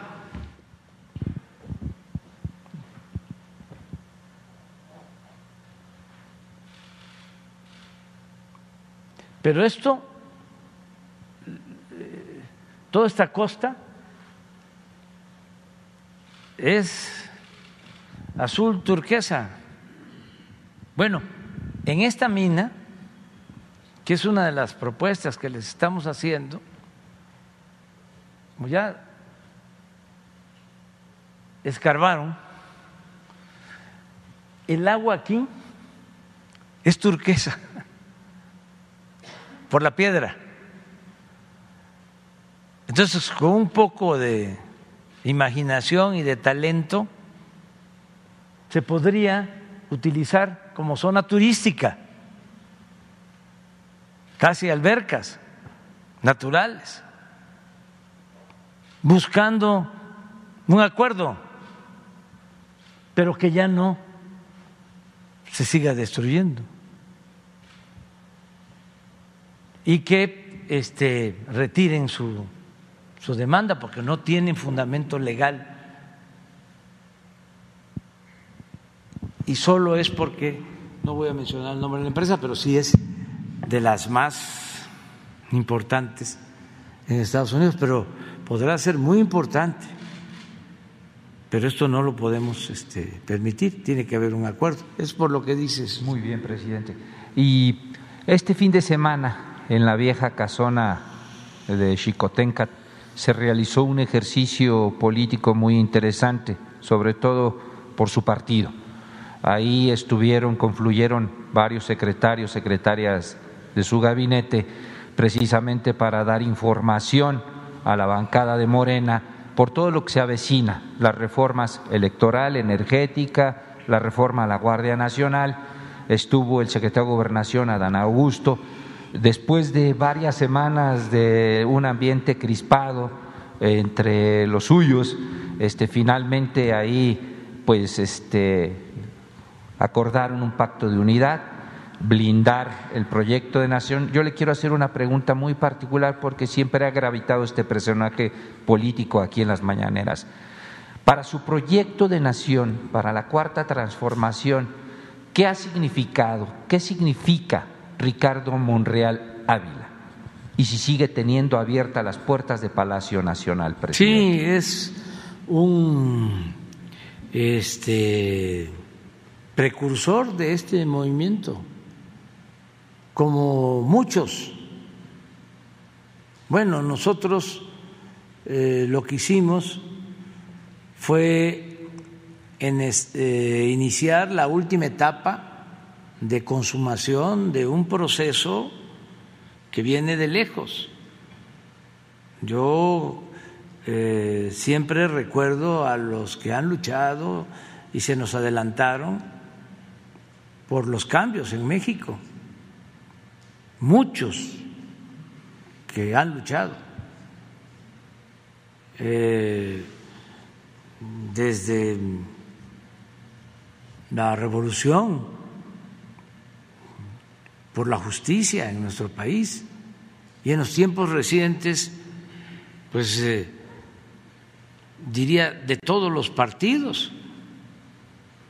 Imagínense la contribución del doctor Nava en aquellos tiempos, lo difícil que fue, de Maquío, desde luego el ingeniero Cárdenas, el ingeniero Alberto Castillo, Porfirio Muñoz Ledo, la maestra Efigenia, dirigentes sociales, muchos, bueno, perdieron la vida, muchos dirigentes. En el tiempo del gobierno de Salinas de Gortari, muchos dirigentes asesinados en la lucha por la justicia, por la democracia. Eh, es una de las cosas que se eh,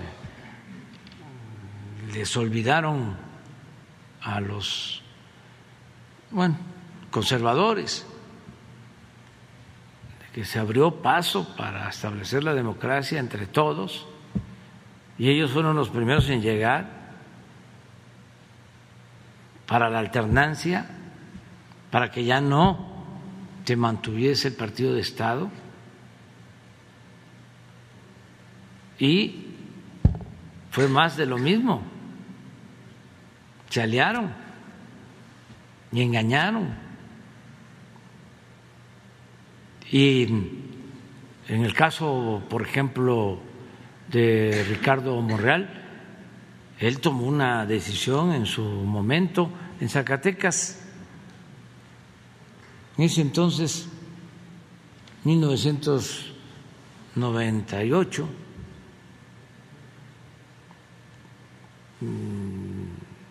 nosotros teníamos una posibilidad de triunfo en la gobernatura del 5%.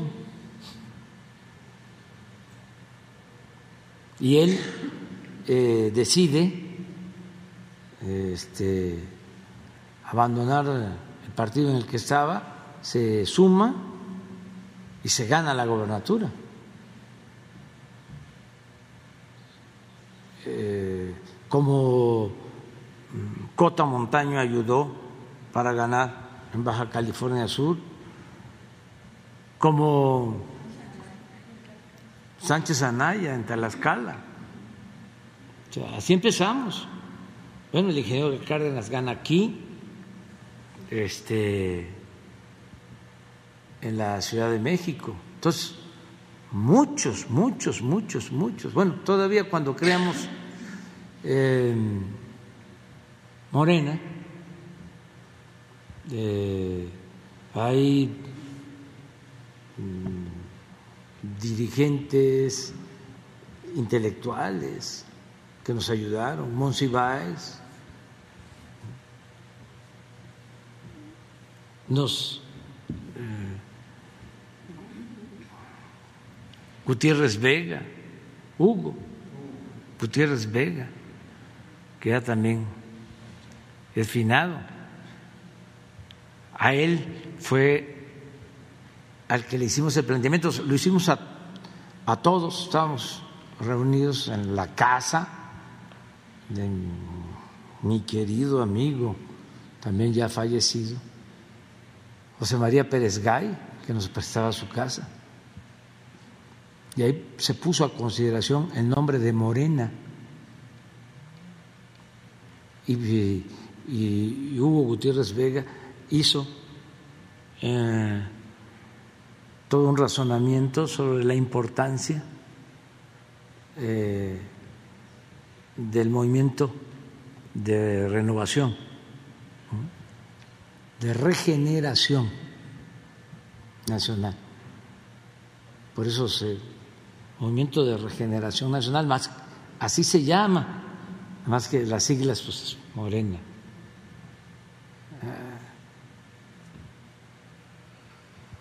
Dado Córdoba, de primera, mal. Luis Javier Garrido,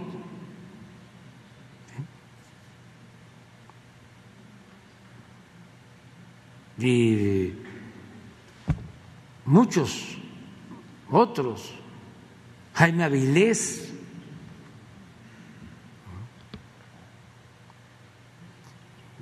entonces esto es el esfuerzo, es eh, la unión de voluntades de mucha gente, mujeres y hombres, Elenita Poniatosca, Jesús Rodríguez, muchos, muchos, muchos, muchos, muchos que han ayudado. Y eh, así tenemos que seguir. ¿Y cuál es eh, el objetivo superior? Establecer en definitiva la democracia en México convertirla en hábito y lo que ya hablé, desterrar la corrupción y ser plenamente, completamente, absolutamente humanos, que nada humano no sea ajeno. Entonces, todos y cuando nos desmoralicemos, este, pensemos en los que han luchado en otros tiempos. A lo mejor no te va a dar, no va a haber forma, pero hay un discurso que una vez pronuncié en el Zócalo hablando de de Juárez y de Hidalgo y de los Flores Magón, de cuando este nos consideremos eh, débiles o estemos flaqueando o nos falte fortaleza moral o estemos tristes cuando se pierda el entusiasmo, pensemos en la herencia de los que han luchado en otros tiempos por la libertad, por la justicia, por la democracia, por la soberanía, y no dejarnos eh, llevar, no hacerle caso al canto de las sirenas no hacerle caso al canto de las sirenas. Hay que ponerse cera en los oídos para no estar escuchando. Es un momento excepcional, son tiempos interesantes los que nos tocó vivir, es un momento estelar en la historia de nuestro país. No tenemos por qué distraernos O sea, que no nos distraiga la politiquería, el individualismo. Tenemos una misión superior y la estamos haciendo y se va avanzando a pesar de los obstáculos con el apoyo de todos, todos ayudamos. La conducción es muy horizontal, porque todos ayudamos. No saben lo que me ayudan a mí. Ya lo he dicho en otras ocasiones, bueno, dirigentes, el pueblo, pero los que actúan o interactúan en las redes sociales, O sea, es un movimiento impulsado por todos. Es un nosotros, no un yo. Entonces, este, bienvenidos todos, todos, todos, todos, todos juntos. Y acerca de los relevos, es muy sencillo para no equivocarse, lo mejor es preguntarle al pueblo. Afortunadamente en eso se ha avanzado, en la técnica de las encuestas, y no fallan.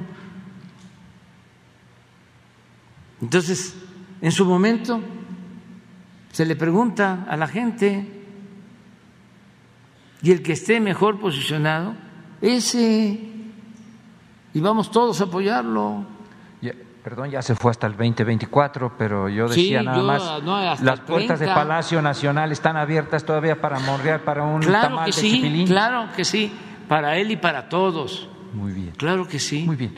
Y ya para concluir, por favor, presidente. Hasta para los este, adversarios, o sea, este, para todos. Yo no odio y no tenemos enemigos, tenemos adversarios. Yo no quiero tener enemigos. Presidente, este, por lo que hace al caso de Freddy López Arevalo, nuestro colega que fue asesinado el 28 de octubre, eh, su gabinete tuvo la, el tino de nombrar una fiscalía especial para el caso de la compañera y el compañero de Tijuana, que también fueron asesinados. Eh, la familia de Freddy está pidiendo también un trato igual, ¿por qué no una fiscalía especial también para todos los casos? Eh, le están jugando el dedo en la boca a, los familiares. dijeron que salieron dos personas encajueladas, este, no coinciden con la media afiliación que dio la esposa, Gabriela Gamboa. Eh, es decir, este, están jugando con, con la investigación, están queriendo tergiversar todo y creo que no es válido en estos momentos también insistirle en la posibilidad de, de todo lo que se le decomisa al crimen organizado y lo que se subasta. Ustedes tienen la lista de los familiares, hijas, abuelos, madres, padres, hermanos, que ya no tienen a estos periodistas consigo. Eh, que les apoyen económicamente en ese sentido. Se acabó el fideicomiso. Eh, yo insisto, los tiempos del mecanismo no son los tiempos del periodista. Es urgente y necesario que los periodistas, el gremio, se involucre también en este proceso de reforma para dotar eh, de más facultades al, mecanismo, presidente. Es cuanto de mi parte. Muchas gracias. Muy bien, tomamos en cuenta tu propuesta y que Alejandro Encinas se haga cargo. Y vamos a informar, porque es el compromiso de las investigaciones. Y reitero, no estamos pensando en impunidad. No vamos a dejar de trabajar este, como se está haciendo para investigar estos crímenes y eh, conocer lo sucedido y castigar a los responsables. Para la primera semana de marzo eh, se está gestando, se está organizando un encuentro nacional de periodistas en San Cristóbal de las Casas. Ojalá y pueda estar esté presente y Alejandro Encinas, por favor. Pues yo no, pero Alejandro sí podría estar. Muchas gracias, presidente. A ver, el texto. A ver, sí.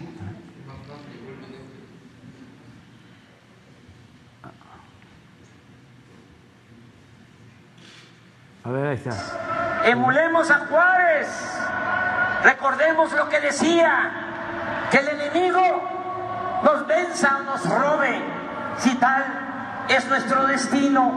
Pero nosotros no debemos legalizar un atentado entregándole voluntariamente lo que nos exige a la fuerza. Y cuando nos falte idealismo, pensemos en ese extraordinario luchador social, Ricardo Flores Magón, que decía, cuando muera, mis amigos quizás escribirán en mi tumba, aquí yace un soñador, y mis enemigos, aquí yace un loco, pero no habrá nadie que se atreva a estampar esta inscripción, aquí yace un cobarde y un traidor a sus ideales. Por todas estas consideraciones. Aquí en el Zócalo, corazón político y cultural de la República, decimos a los cuatro vientos que no claudicaremos, que con la misma fe de siempre vamos de nuevo a entregarnos al fecundo trabajo de despertar a los que faltan para que todos juntos logremos el renacimiento de México. Antes de terminar, quiero preguntarles, ¿vamos para adelante? ¿Vamos a seguir luchando? ¡Que viva México! ¡Viva México! ¡Que reviva México! Eso es para no este, sentirnos tristes. Vamos para adelante. Bueno, compromiso. Si es que nos pasó el tiempo. Uno, dos, tres, el compañero cuatro y la compañera cinco. ¿De acuerdo? Que la pasen bien.